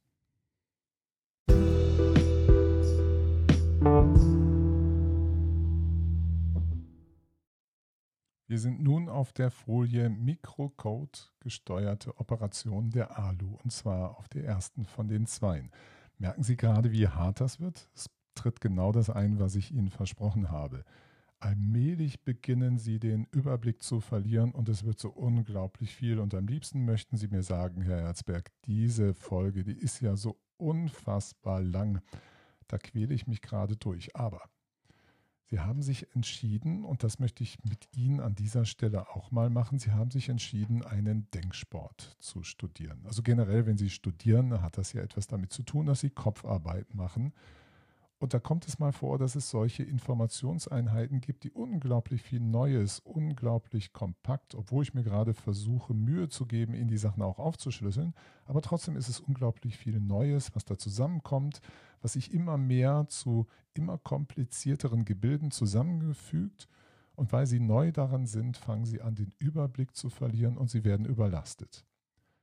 Das hätten Sie auch im Hörsaal, wenn Sie mir bei dieser Einheit zugehört hätten. Vielleicht wäre das Visuelle noch ein bisschen schöner gewesen, dass Sie mich dann da unten im Hörsaal ein bisschen hin und her wandern sehen, versuche Ihre Aufmerksamkeit ganz mit anderen Mitteln zu fesseln noch, als mir das nur über das Wort jetzt äh, gelingen mag.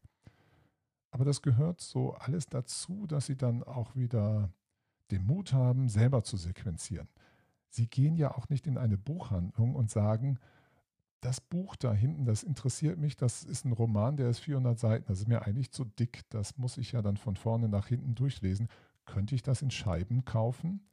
Oder was Sie in der Schule gemacht haben, dann holen sich dann eine Zusammenfassung zu irgendeinem Roman oder einem Werk. Ja, schön, können Sie machen. Aber wenn wir den Anspruch haben, als Denkarbeiter unsere Denkwerkzeuge, unsere Denkmuskeln zu trainieren, dann müssen wir ran an die Geräte. Da müssen wir sowas durchmachen und wir müssen auch lernen, solche Konzentrationsschwächen, die jetzt kommen. Das Schöne ist ja, Sie können mich ja mal eben abschalten, wenn Sie mögen, und wieder später einsteigen, das selber zu dimensionieren und Ihre eigene Trainingseinheit daraus zu machen. Das ist das Schöne ja an unserem Medium jetzt hier. Also zurück zur Mikrocode gesteuerten Operation der ALU.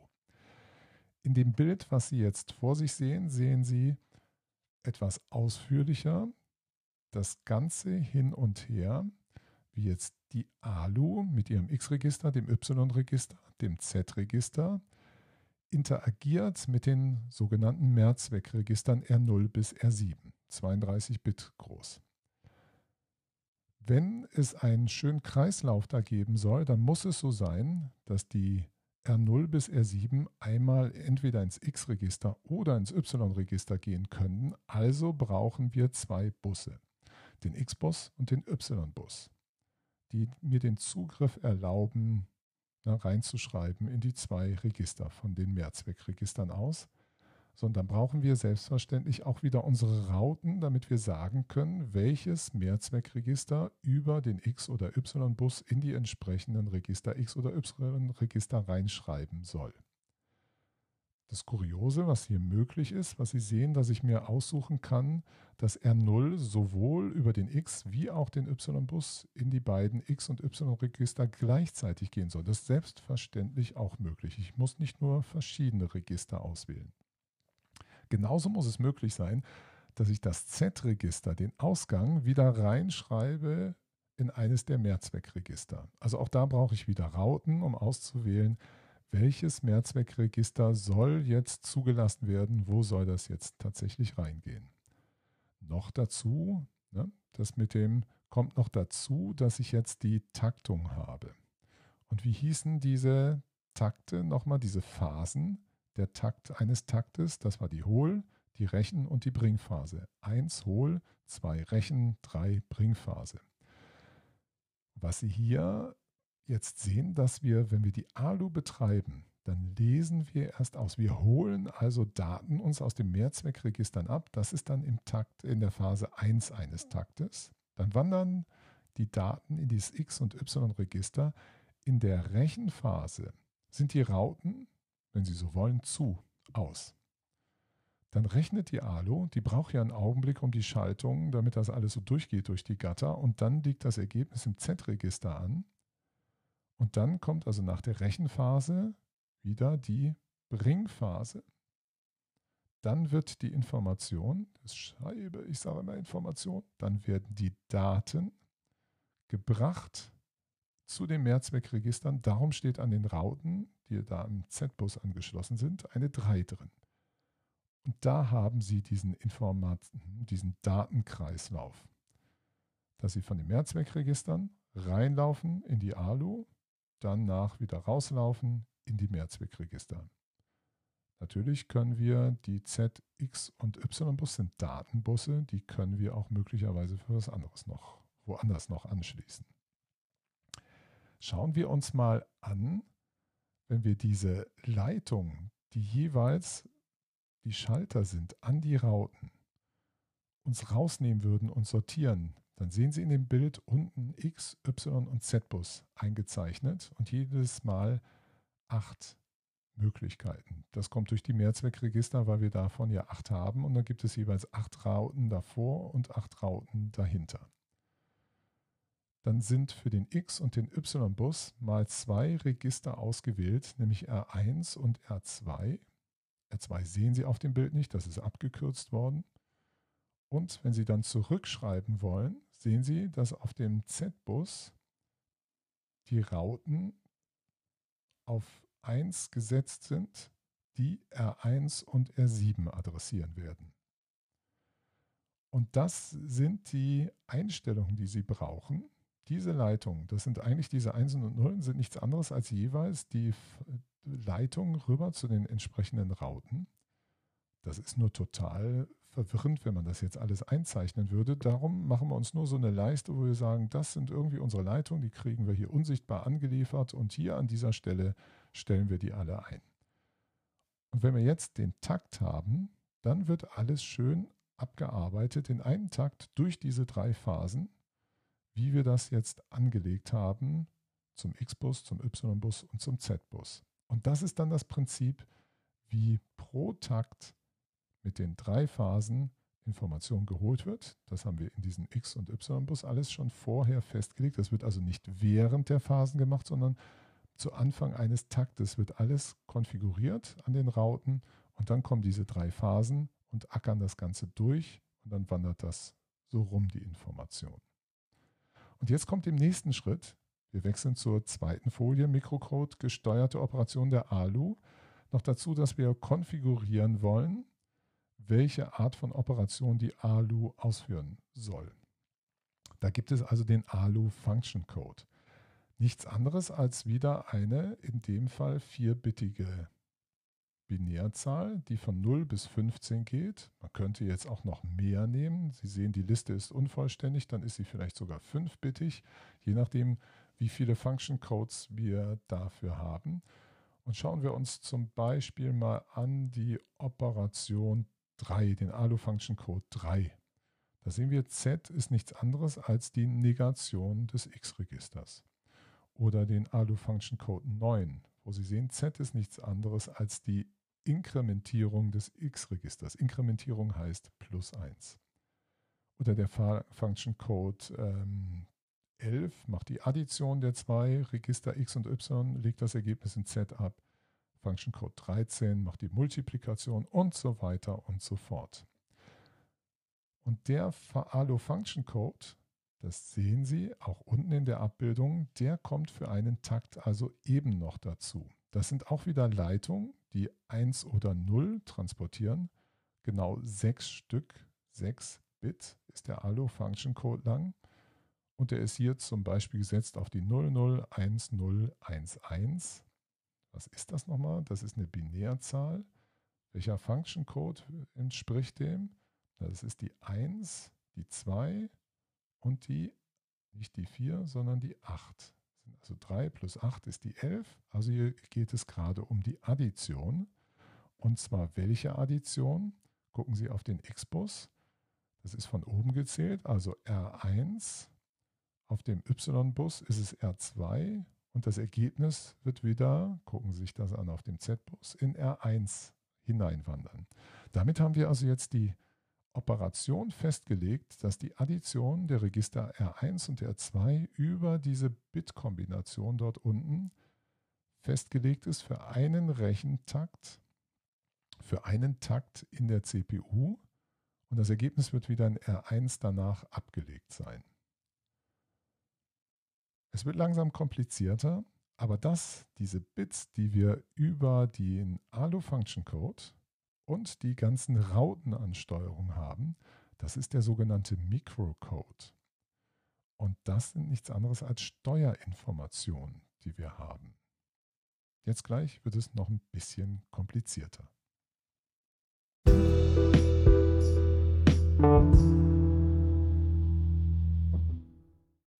Jetzt müssen wir auch noch unseren Hauptspeicher anschließen an diese Infrastruktur dieser Z, X und Y-Busse und selbstverständlich auch noch unsere Taktung dazu einführen, damit das Ganze in diese Gesamtkoordination kommt.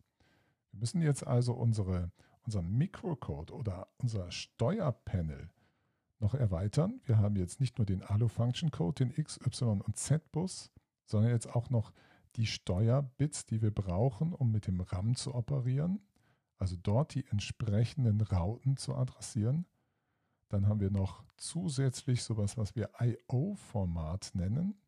Also ob wir mit einem Byte, mit zwei Byte oder vier Bytes operieren wollen. Das liegt daran, weil dieser Hauptspeicher Sie sehen das an dem Memory Data Register mit 32 Bit also arbeitet. Wir adressieren also sofort immer eine 4 Byte Länge einer, eines Registers und können jetzt über das Format sagen, wir wollen eigentlich nur das untere Byte oder die unteren zwei Bytes oder alle vier Bytes haben. Das kann man so machen, wird nicht überall so gemacht, aber ist hier mal beispielhaft so umgesetzt. Dann haben Sie noch den Modus wo Sie sagen, ich möchte gerne lesen oder schreiben oder 00 ist Wait, ich mache jetzt gar nichts hier in, der, in dieser Hinsicht. Das braucht man auch manchmal, diese Wartemodi in der Interaktion mit einem Hauptspeicher. Dann sehen Sie noch das MDR und das MAR. MAR ist jetzt 12 Bit lang. Wie viel? 12 Bit? Na, wie viel waren 10 Bit? War 1024. 11 Bit dann 2048 und 12 sind 4096. Wir können also 4096 Speicherzellen adressieren, die jeweils 32 Bit lang sind. Da können wir uns aber auch entscheiden, ob wir die volle Bitbreite ein- oder auslesen wollen oder nur reduziert, also das unterste Byte oder die untersten zwei Bytes. Ob wir lesen, schreiben und so weiter wollen. Schauen Sie sich noch die RAM-Operation an. Das bezieht sich alles auf die Rauten. In dem gelben Kasten ist beschrieben, die Richtung, wie das Ganze fließen kann. Die wären durchnummeriert, die Sachen 0, 1, 2, 3, 4, 5, 6. Dafür brauchen wir dann auch diese 6 Bits zum RAM. Wenn Sie da sehen, Z kann auf das Memory Address Register gehen. Das ist die Raute links oben, auch mit einer 3 bezeichnet. Das ist also etwas, was bringt, was da hinbringt. Dann haben wir Z auf MDR, das ist auch eingezeichnet korrekt. Wir haben MDR auf Z. Den Fall gibt es auch, der ist dann mit einer 1, also das zur Hohlphase. Dann haben wir MDR auf Y, dass wir also etwas auslesen aus dem Speicher und das auf den Y-Bus geben. Dann gibt es noch MDR auf COP, das ist das Code Operation Register. Da kommen wir noch zu, was das ist. Das ist was ganz Magisches, Interessantes. Und dann haben wir als letztes das MAR, was auf das Z-Register, äh, auf den Z-Bus gehen soll. Und da sehen Sie einen Fehler in dem Bild. Irgendwas stimmt hier nicht. Das habe ich so übernommen aus dem Buch von Gumsommer. Da merken Sie dann, wenn Sie solche Sachen dann schön durcharbeiten, in der Veranstaltung machen, da merken Sie manchmal, dass einige Sachen nicht rund sind, nicht stimmen, ist aber nicht weiter schlimm. Sowas kommt vor. Unten haben wir also die Liste aufgeführt, der ganzen Bits, die wir jetzt brauchen, die wir für einen Takt angeben, wo dann abgearbeitet wird in der Hohl-, Rechen- und Bringphase, dieser Takt mit den Rautennummerierungen, die wir da haben.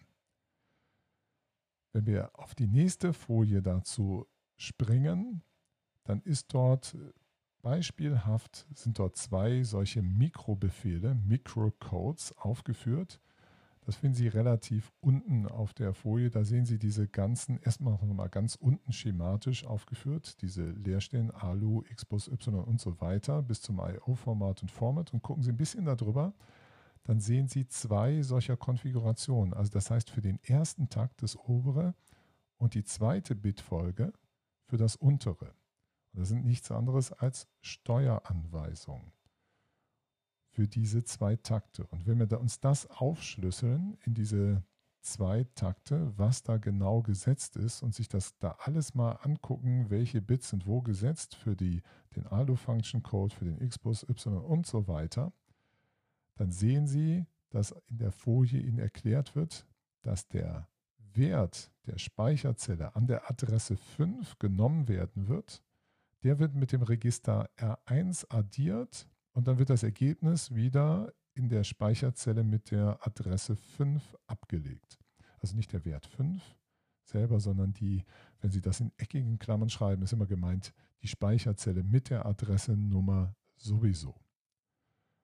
Da sehen Sie schon, wie das alles so sauber hin und her geht, wie Sie diese Speicherzellen adressieren können, was ich, als wir bei der von Neumann Architektur waren, diesem schematischen Prozessorbild, als ich Ihnen das da erklärt habe mit dem BH, DE und so weiter, da war ich ein bisschen unscharf an diesen Stellen, wo sich ja auch einige haben nachgefragt in Slack, war ich ein bisschen unscharf an diesen Stellen, ja, wie läuft das denn da mit dem hinten, mit dem SAR und dem SDR.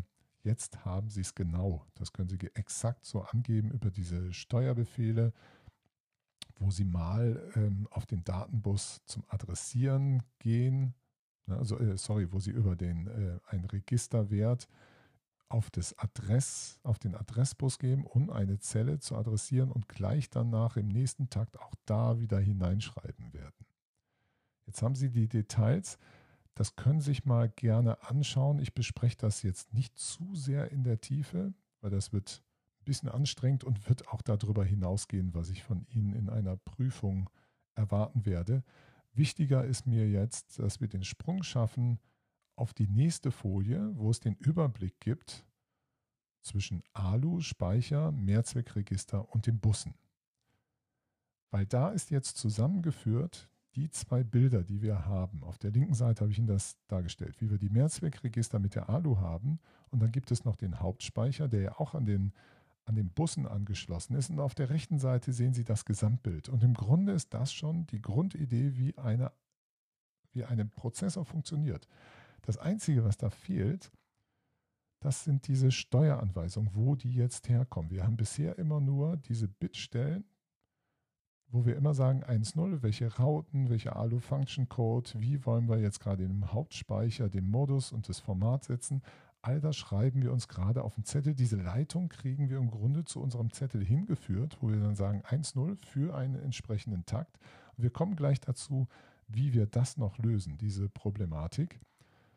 Aber wenn Sie jetzt auf der rechten Seite sich dieses Gesamtgefüge aus Speicher, den Mehrzweckregistern und der ALU ansehen, dann sehen Sie, dass das die Fortsetzung ist, das, was wir eben schon hatten, wie dieser Kreislauf in einem Takt passiert. Sie holen sich also in der Hohlphase eines Taktes aus den Mehrzweckregistern, das sind alles jetzt über die möglichen Rauten 1, Informationen entweder aus den Mehrzweckregistern oder aus dem MDR.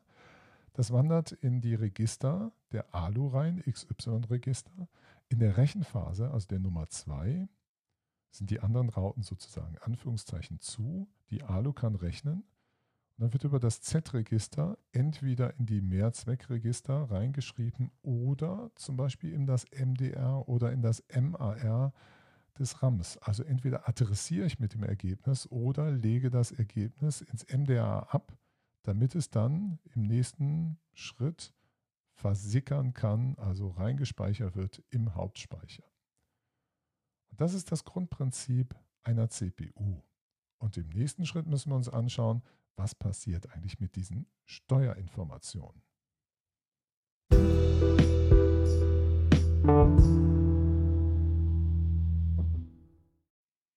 Für den nächsten Schritt, damit Sie den verstehen, den sogenannten Mikrobefehlsspeicher, erst noch eine Überlegung, wie das Ganze gemeint ist, damit Sie das Grundkonzept verstehen. Stellen Sie sich vor, Sie haben einen kleinen Roboter gebaut. Zum Beispiel so eine kleine Puppe, die, da haben Sie eingebaut, kleine Motoren, damit die sich bewegen kann. Da kann die jetzt die Arme, die Beine bewegen, die kann mit den Augen klimpern, die Puppe kann vielleicht sogar sprechen, vielleicht kann sogar hören, was auch immer. Wir gehen jetzt davon aus, dass aus dem Rücken der Puppe die ganzen Kabel laufen, mit der Sie die Puppe steuern können. Also wenn Sie auf dem einen Kabel zum Beispiel eine 1 drauflegen, dann bewegt sich ein klitzekleines Stückchen der Motor zum Beispiel am Kniegelenk. Und wenn Sie ein andere 1 irgendwo drauflegen, ist das ein Motor, der zum Beispiel am Armgelenk irgendwas ausrichtet. Oder eine andere Schalter, den Sie setzen können, der macht irgendwie Augenklimpern. Und immer nur eine klitzekleine Bewegung. Jetzt können Sie sich vorstellen, dass Sie da sitzen und wenn Sie jetzt die Puppe fernsteuern wollen über diese ganzen Leitungen, dann müssen Sie die ganze Zeit diese Knöpfe alle bewegen und das sehr, sehr anspruchsvoll, um damit jetzt Bewegungen hinzubekommen. Über dieses dauernd die Schalter ein- und aussetzen. Und wenn Sie sich auch noch vorstellen, dass das Ganze getaktet sein müsste, dass Sie also im bestimmten Rhythmus ähm, die, die Einsen und Nullen, also die Schalter setzen müssten, um Ihre Puppe zu koordinieren, dann wird das schnell so anspruchsvoll und schwierig, dass sie doch sagen werden, dass sie doch ein schlauer Mensch sind, kann ich das nicht programmieren?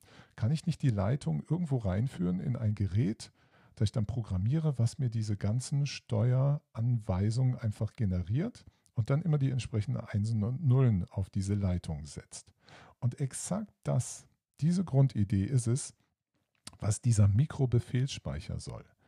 Wir haben jetzt, wenn Sie auf die Folie schauen, diese ganzen Bytes, also diese ganzen Bits, Einsen und Nullen, zusammengefasst, das sind insgesamt fünf Bytes und machen noch einen Sprungbyte dazu. Da werden Sie gleich merken, wofür wir das brauchen werden. Und legen das einfach in einem Speicher ab, diese Information, die 1.0, und lassen das gleich automatisiert ausführen. Und weil das wieder ein Speicher ist, in dem diese Steuerinformationen drin stecken für unsere Puppe oder hier an unserem Thema für unsere CPU, weil es ein ganz normaler Speicher ist, brauchen wir auch da wieder ein Adressregister und ein Datenregister. Und natürlich noch diesen Mode und das Format. Hier heißt es jetzt nur, weil es ein spezieller Speicher ist, ein nur noch lesbarer Read-Only Memory ROM oder ROM, weil es ein spezieller ist, sprechen wir hier nicht vom Speicher oder Memory, Data Register oder Address Register, sondern vom Code. Address Register oder Code Data Register. Und mit Code ist hier die Steueranweisung gemeint. Wenn Sie auf den nächsten Folien sich nur mal grob orientieren, ich werde das nicht in dem expliziten Detail jetzt alles besprechen, weil das kann man machen. Ich merke aber immer, da fängt es dann total an zu kippen mit der gesamten Überforderung. Und vor allen Dingen, diesen Teil werde ich so nicht abprüfen. Der ist nur interessant, wenn Sie das weiter nachvollziehen möchten. Es geht auf den nächsten zwei Folien um das Sprungbyte, was wir noch dazugefügt haben, weil Sie damit ausdrücken können, wenn ich einen Steuerbefehl habe, dann kann ich doch, wenn ich möchte, von bestimmten Bedingungen abhängig, ich bekomme ja zurück zum Beispiel über die ALO bestimmte Signale gesetzt, zum Beispiel war das Ergebnis Zero und solche Sachen, will ich dann vielleicht auf eine andere Adresse in meinem Code-Speicher, in meinem Mikrobefehlsspeicher dann hinspringen. Dafür brauche ich dieses Sprungbyte. Und das ist in einer relativ komplizierten Art und Weise codiert. Was Sie hier nur sehen, ist, dass zum Beispiel das Code-Adressregister einen, das Sprungbyte hat einen Code Next und das wird dann mit 4 multipliziert. Warum eigentlich, wenn Sie das nur so lesen?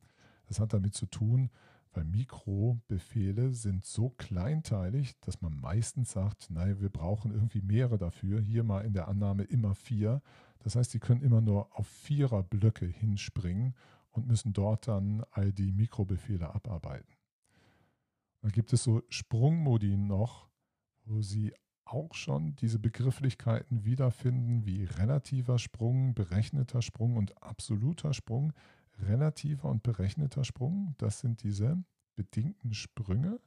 Also berechneter Sprung, der ist abhängig von irgendetwas. Da kommen wir noch absolut ist, wenn ich eine Adresse genau angebe, also springt zur Zelle 1000, relativ war, wenn ich sage, springt 10 weiter zu dem, wo ich gerade bin oder 10 zurück, wo ich gerade bin und berechnet ist, na, das sehen Sie dann auf der anderen Folie, wie es gibt manchmal abhängig von Daten berechnen Sie eine bestimmte Adresse. Auf der zweiten Folie zu dem Sprungpfeil sehen Sie noch mehr solche Informationen und da sehen Sie, dass dieses Berechnete mit dem Code Operation Register zusammenhängt. Das konnten wir auslesen aus dem RAM. Das war vorhin mal auf einer Folie drauf, wo wir das äh, auf den Datenbus geben konnten. Und hier sehen Sie, dass ich das nutzen kann, um es zu verwerten zur Berechnung meiner Adresse. Aber all das sei mal gerade in den Details wieder weggeblendet und wir kommen zu der Folie der Adressrechner, der nur zum Ausdruck bringen soll, dass wir auch in der CPU eine Logik haben, die berechnet, das sind wieder die ALU-Symbole mit gemeint, diese Vs, die sind nur ein bisschen anders zusammengesetzt aus, sind einfache arithmetisch-logische Einheiten, die nicht viel können. Aber dann wird hier Ihnen gezeigt, dass es eine bestimmte Logik gibt, wie die nächste Adresse in diesem Mikrobefehlsspeicher berechnet wird. Also wie die nächste Code Address Register ne, Speicher, die, die, die, das Adressregister, der Adresswert, wie der berechnet wird. Der wird nämlich aus dem Context, diesem K berechnet, Code Address Register, das fließt ein. Dann gibt es noch hier so eine Maske, aus den Flex, die wir von der ALU bekommen und einer Maske, die wir da drauf legen. Das wird geundet. Da haben wir noch das COP, das Code Operation Register. Das wird auch noch hinzugefügt. Und das wird hier alles irgendwie verwurstelt. Das sind also nur die zwei Folien, die Sie vorgehabt haben, werden hier im Computer abgebildet, im Prozessor, sorry, im Prozessor abgebildet durch ALUs, um diese Rechneroperation auszuführen speziell angepasste Alus, also ganz simple Alus, die das nachbilden, was Sie auf den zwei Folien zuvor gesehen haben. Das ist also der Adressregister für unsere Steuern, Mikrobefehlssteuerung, die wir abgelegt haben in einen Speicher. Also nochmal zurück zu unserer Idee des kleinen Roboters, unserer Puppe. Wir haben also diese ganzen Informationen jetzt gespeichert, wie wir unsere Puppe steuern wollen und haben auch noch einen Sprungbefehl. Damit können wir immer sagen, wenn du einen bestimmten Mikrobefehl abgearbeitet hast, welches soll der nächste Mikrobefehl sein? Ist das immer der folgende oder will ich vielleicht springen zu einem? Damit haben sie sich die Steueranweisungen programmierbar gemacht. Und das ist das Faszinierende dran. Abhängig von bestimmten Situationen, die die ALU mir liefert, wenn ich was mache, und der Möglichkeit, auch Daten aus dem RAM auszulesen und die bei der Adressberechnung einfließen zu lassen, kann ich also abhängig von dem, was die Puppe da macht, wie ich sie programmiert habe und was ich zum Beispiel über die Sensorik mitbekomme, das wieder einfließen lassen, wie der nächste Steuerbefehl aussehen soll. Also im Bild gesprochen, wenn ein Sensor der Puppe merkt, dass ich gegen eine Wand laufe, dann springe ich halt zu anderen Mikrobefehlen, die die Puppe zum Beispiel zurücklaufen lassen wieder und nicht weiter gegen die Wand rennen lassen. Das ist so in dieser Analogie auch in diesem Adressrechner so alles umgesetzt, damit ich einen flexiblen Umgang habe mit den Steuerbefehlen.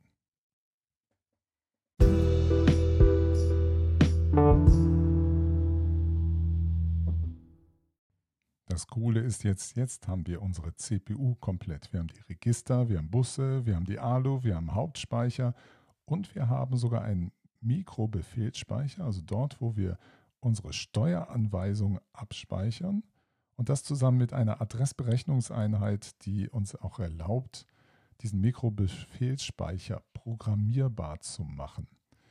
Das ist übrigens in diese Mikrobefehlssteuerung von einer CPU ist in vielen modernen CPUs drin.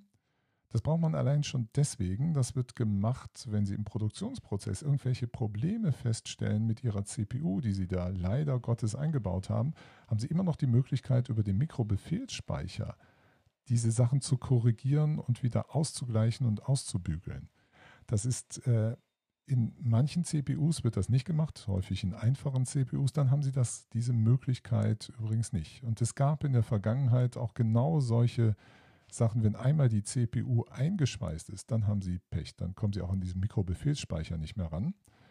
Aber in der Produktionshalle, in der Fabrik, bevor sie diesen Chip einschweißen, dann haben sie noch Möglichkeiten, da Korrektur vorzunehmen. Das ist also wieder eine schöne Kombination von diesem Thema Hardware und Software. Wenn ich die Hardware also programmierbar mache, dann wird sie zu einer generalisierbaren Maschine. Dann kann ich damit ein bisschen mehr machen. Dann ist sie nicht nur starr auf ihre ursprüngliche Funktion vorgesehen und beschränkt. Wenn sich die nächste ähm, Folie anschauen, da ist ein altes Bild von einem CPU-Simulator. Ich glaube, den gibt es gar nicht mehr. Das Buch, hatte ich ja schon vorhin gesagt, ist ein bisschen älter. Es hat irgendwann mal jemand sich hingesetzt und so ein Simulator dazu entwickelt. Ähm, den habe ich auch nicht mehr, den Quellcode dazu. Aber es hilft nochmal, die gesamte CPU, die wir gesehen haben, in diesen Bausteinen wieder zu entdecken. Links oben in der Ecke sehen Sie ein Memory, das Microcode Instruction Memory, also die Steuerungsanweisungen werden dort gespeichert in dem ROM, Random äh, Read Only Memory. Und das ist angeschlossen an diesen Microcode Address Calculator. Das sind also mehrere ganz einfach strukturierte ALUs, um den nächsten Befehl adressieren zu können, also über das MCAR da einen Zugriff zu bekommen. Und rechts davon sehen Sie das externe RAM, also das, was wir zum Beispiel diese 8 GB, die wir dazu laden können, also ein Speicherbaustein, wo unsere Programme und Daten drin stehen. Das ist auch wieder mit gekoppelt mit einem MAR und einem MDR. Darunter sehen Sie die 32-Bit-Register, die wir haben. Darunter wieder leicht rechts versetzt die 32-Bit-ALU, die auch einen ALU-Function-Code hat. Dann sehen Sie, wie auch die, wie zum Beispiel so ein Overflow und solche Sachen, die Carry-Register wieder eine Kopplung haben an unseren Microcode-Adressberechner. Und dann sehen Sie noch ganz rechts den Oszillator, also nichts anderes als unseren Taktgeber, der die drei Phasen hat. Unten, ganz unten in dem Bild, sehen Sie auch die Microcode Instruction. Das sind also jetzt all diese Einsen und Nullen, die unsichtbare Leitungen zu den verschiedenen Anteilen in unserer CPU haben, also den Steuerbus realisieren, aber eben programmierbar gemacht worden ist. Jetzt gibt es noch eine Hürde, die wir nehmen müssen, bevor wir mit der CPU anfangen, komplett zu werden. Weil Mikroprogrammierung ist eine wunderbar clevere, feine Sache, aber das ist ein Detaillevel über die Hardware, wo Sie genau wissen müssen, wo laufen die Leitungen ran, in welche Register und dann dürfen sich auch nicht ähm, die falschen Rauten alle gleichzeitig aufmachen, dann zerschießen Sie sich sonst Daten die über die Busse gehen, also die überlagern sich sonst solche Informationen. Das ist also viel zu kleinteilig und viel zu filigran und viel zu fehleranfällig, wie Sie damit programmieren können, eine CPU. Wir wollen also eine abstrakt, abstraktere Sicht auf diese CPU bekommen. Und was wir also dann machen, wenn wir abstrakter werden, wir fangen an, diesen Einheiten in der CPU besondere Funktionen und Aufgaben zu geben, und schreiben Mikroprogramme, die dieses dann umsetzen werden. Also und zum Beispiel sind unsere 32-Bit Mehrzweckregister, die acht, die wir haben, die können wir eigentlich verwenden, wie wir wollen. Aber wir legen jetzt fest durch ein Mikrosteuerprogramm, dass bestimmte Register bestimmte Aufgaben bekommen. Zum Beispiel ist irgendeins der Instruction Pointer, also der Befehlszähler. Hm? Das haben Sie jetzt wieder. Jetzt kriegen Sie den Bezug zu unserem Übersichtsbild der Turing-Maschine, der, der Turing-Architektur, dem Prozessor, was wir hatten, als wir über die Turing-Maschine da sprachen. Äh, sorry, ich bin gerade verpeilt. Nicht Turing-Maschine, sondern in der von Neumann-Architektur. Ich glaube, habe ich jetzt häufiger Turing-Maschine gesagt? Falls ja, entschuldigen Sie, ich meinte diese von Neumann-Architektur. Ne? Ähm, so ist man manchmal im Eifer. Das wäre auch das Schöne, wenn wir im Hörsaal sind, dann würden Sie sofort brüllen, Herzberg, das meinen Sie gerade nicht und alles wäre korrigiert. Hier muss ich es selber merken an dieser Stelle, aber halb so wild. Jetzt kommen also diese Register, die wir hatten, wie Befehlszähler oder auch auf Englisch Program Counter oder das Instruktionsregister. Das sind jetzt also spezielle Mehrzweckregister, die wir für bestimmte Aufgaben brauchen. Und wir haben jetzt Maschinenroutinen, Mikrocode-Routinen, sorry, nicht Maschinen, sondern Mikrocode-Routinen, die diese Aufgaben bestimmter Register jetzt umsetzen werden durch kleine Mikroroutinen. Und das schauen wir uns im nächsten Schritt an. Und Sie wechseln jetzt mal bitte gerade auf die Folie, wo es heißt Interpreter für Maschinensprache. Die ist ein bisschen weiter nach hinten gerutscht. Und da steht der Load Increment Execute Zyklus. Die Aufgabe ist jetzt also, ein Mikroprogramm soll jetzt Anweisungen aus dem Hauptspeicher interpretieren und damit irgendwas machen. Das ist also unsere Abstraktionsschicht, die wir haben. Programm und Daten stehen jetzt alle im Hauptspeicher. Wir machen keine Mikrobefehlsprogrammierung unserer CPU, sondern wo ist jetzt unser Programm zu finden? Natürlich in dem einzigen, was wir auch laden können, wenn wir einen Rechner anschalten, nämlich im Hauptspeicher. Jetzt muss aber dort festgelegt sein, was bedeutet zum Beispiel die Zahl 23, die zum Beispiel in der Speicherzelle 0 steht, wo es losgeht, was bedeutet die für unsere CPU? Und das ist durch Mikroprogramme festgelegt. Der Load Increment Execute Zyklus, der liest den Opcode aus dem Hauptspeicher, erhöht den Programmzähler und springt dann zu der Mikroroutine, die den Opcode implementiert. Und dann wiederholt sich das Ganze dann wieder. Nächsten Opcode lesen, Programmzähler erhöhen, Mikroroutine ausführen. Und merken Sie eine Kleinigkeit? Dieser Load Increment Execute Zyklus ist genau das, was dafür sorgt, dass hier umgesetzt wird unseres Befehlsholphase, Dekodierungsphase, na, wie ging es weiter? BH, DE, Operandenholphase, ne? Ausführungsphase, Rückschreibphase und dann Adressierungsphase. Das ist genau das, was hier drin steht, nur jetzt über die Routine einer Mikroroutine wird das, dieser Zyklus komplettiert. Also wenn Sie haben diesen dies nächsten Opcode aus dem Hauptspeicher, dann ist das BH, Befehlsholphase. Dass der Programmzähler erhöht wird, das wird hier schon etwas vorgezogen, das haben wir dann später ne? in der Adressierungsphase, AD. Weil möglicherweise wird ja nicht nur erhöht, sondern es wird noch irgendwas da drauf gelegt, wenn Sie zum Beispiel die relative Adressierung haben. Und die Mikroroutine, die macht dann genau den Rest.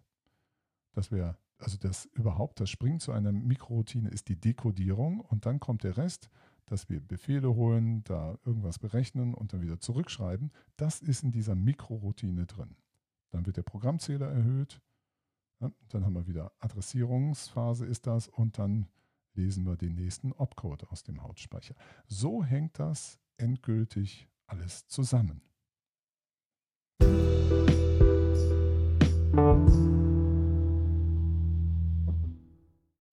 Sie sehen auf den folgenden Folien zu diesem Load Increment Execute Zyklus, also dem Interpreter für Maschinensprache, noch zwei Folien, die Ihnen das mit Mikrocodes erläutern, wie dieser Interpreter aufgebaut wird, aber das mag uns jetzt mal nicht im Detail weiter interessieren. Besondere ist nur, dass Sie den Load Increment Execute Zyklus mit allein zwei Mikrobefehlen umsetzen können, was natürlich gigantisch ist, warum man das dann auch macht, weil das gar nicht so zeitaufwendig alles ist. Kommen wir jetzt mal zu dieser Ebene Maschinenbefehle. Wir haben also nochmal, um auf unser Bild zurückzukommen, wir haben also unsere Puppe, unseren kleinen Roboter, den haben wir also programmierbar gemacht.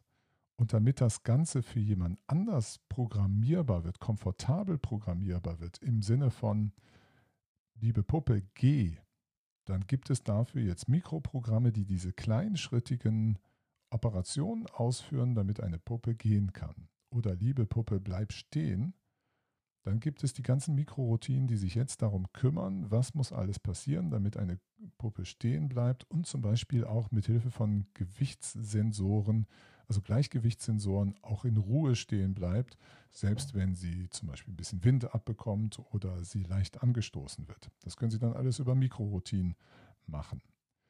Das heißt also, Sie stellen jetzt eine Programmierumgebung, eine Anweisungsebene bereit, die Sie woanders her auslesen aus einem Hauptspeicher und Sie schreiben selber die Routinen, die das Ganze interpretieren. Das ist unsere Load Increment Execute Zyklus, der diese Interpretation leistet von Sachen, die wir im Hauptspeicher ablegen.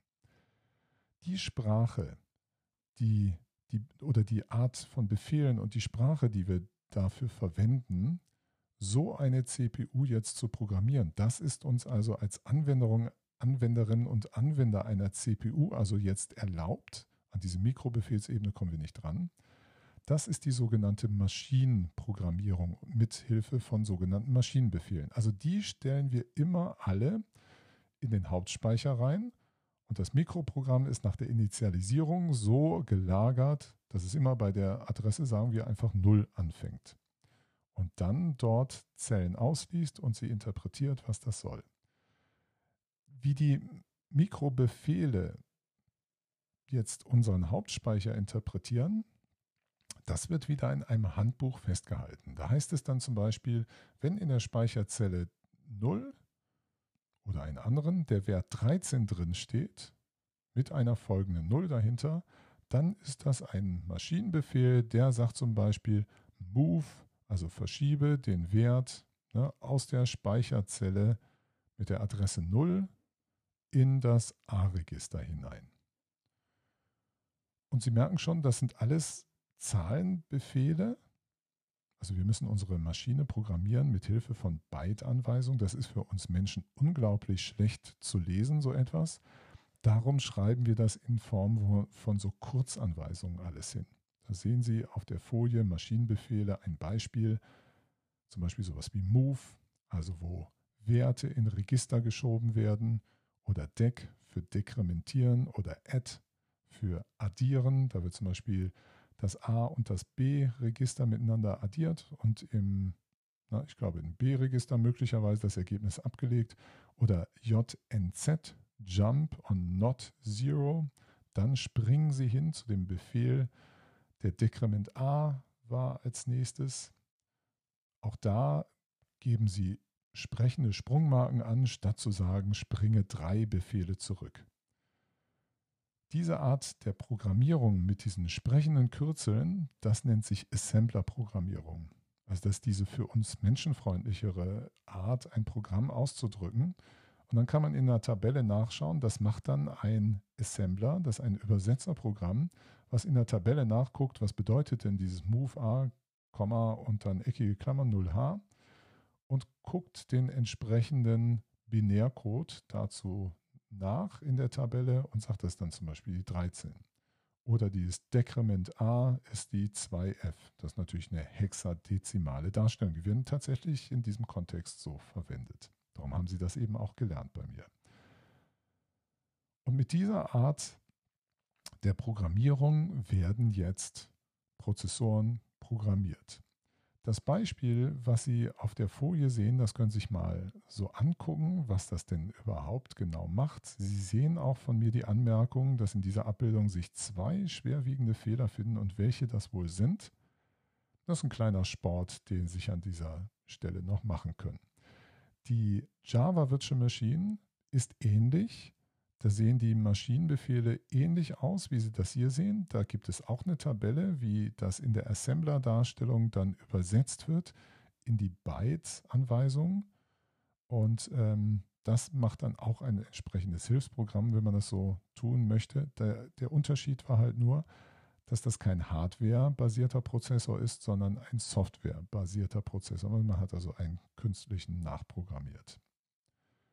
Und das sind noch ein paar Begrifflichkeiten, die Sie kennen müssen. Wenn man also von Maschinenprogrammierung redet, meint man diese binäre Programmierung mithilfe des Hauptspeichers, um den Prozessor zu steuern, um ihm Anweisungen zu geben. Wenn man Assembler von Assembler redet, meint man diese ähm, Abkürzungssprache, die textuell ist, die für uns Menschen angenehmer zu lesen ist.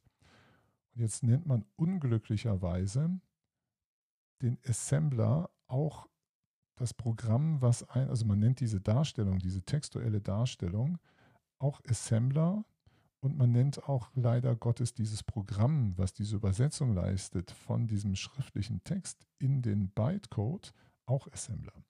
Den Gegenzug, also wenn man von dem Bytecode der Maschinensprache, von den Maschinenbefehlen wieder auf die Assembler-Ebene kommen möchte, also in die leichter lesbare für uns Menschen, dann nennt man das ein Disassembler.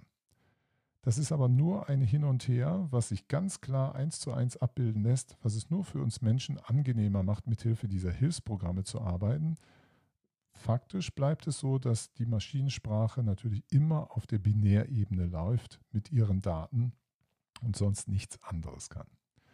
Programmiersprachen sind dann der Schritt, wovon ich Ihnen auch schon erzählt habe, wie man sich davon löst, von dieser Maschinenbefehlsebene und in komfortableren Arten und Weisen programmieren kann.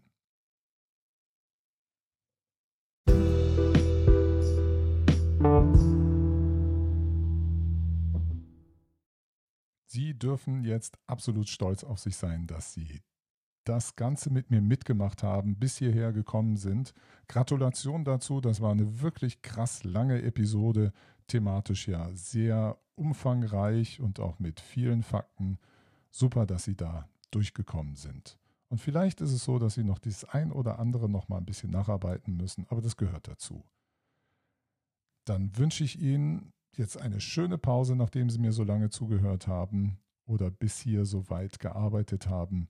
Machen Sie es gut, bleiben Sie gesund und wir hören uns wieder.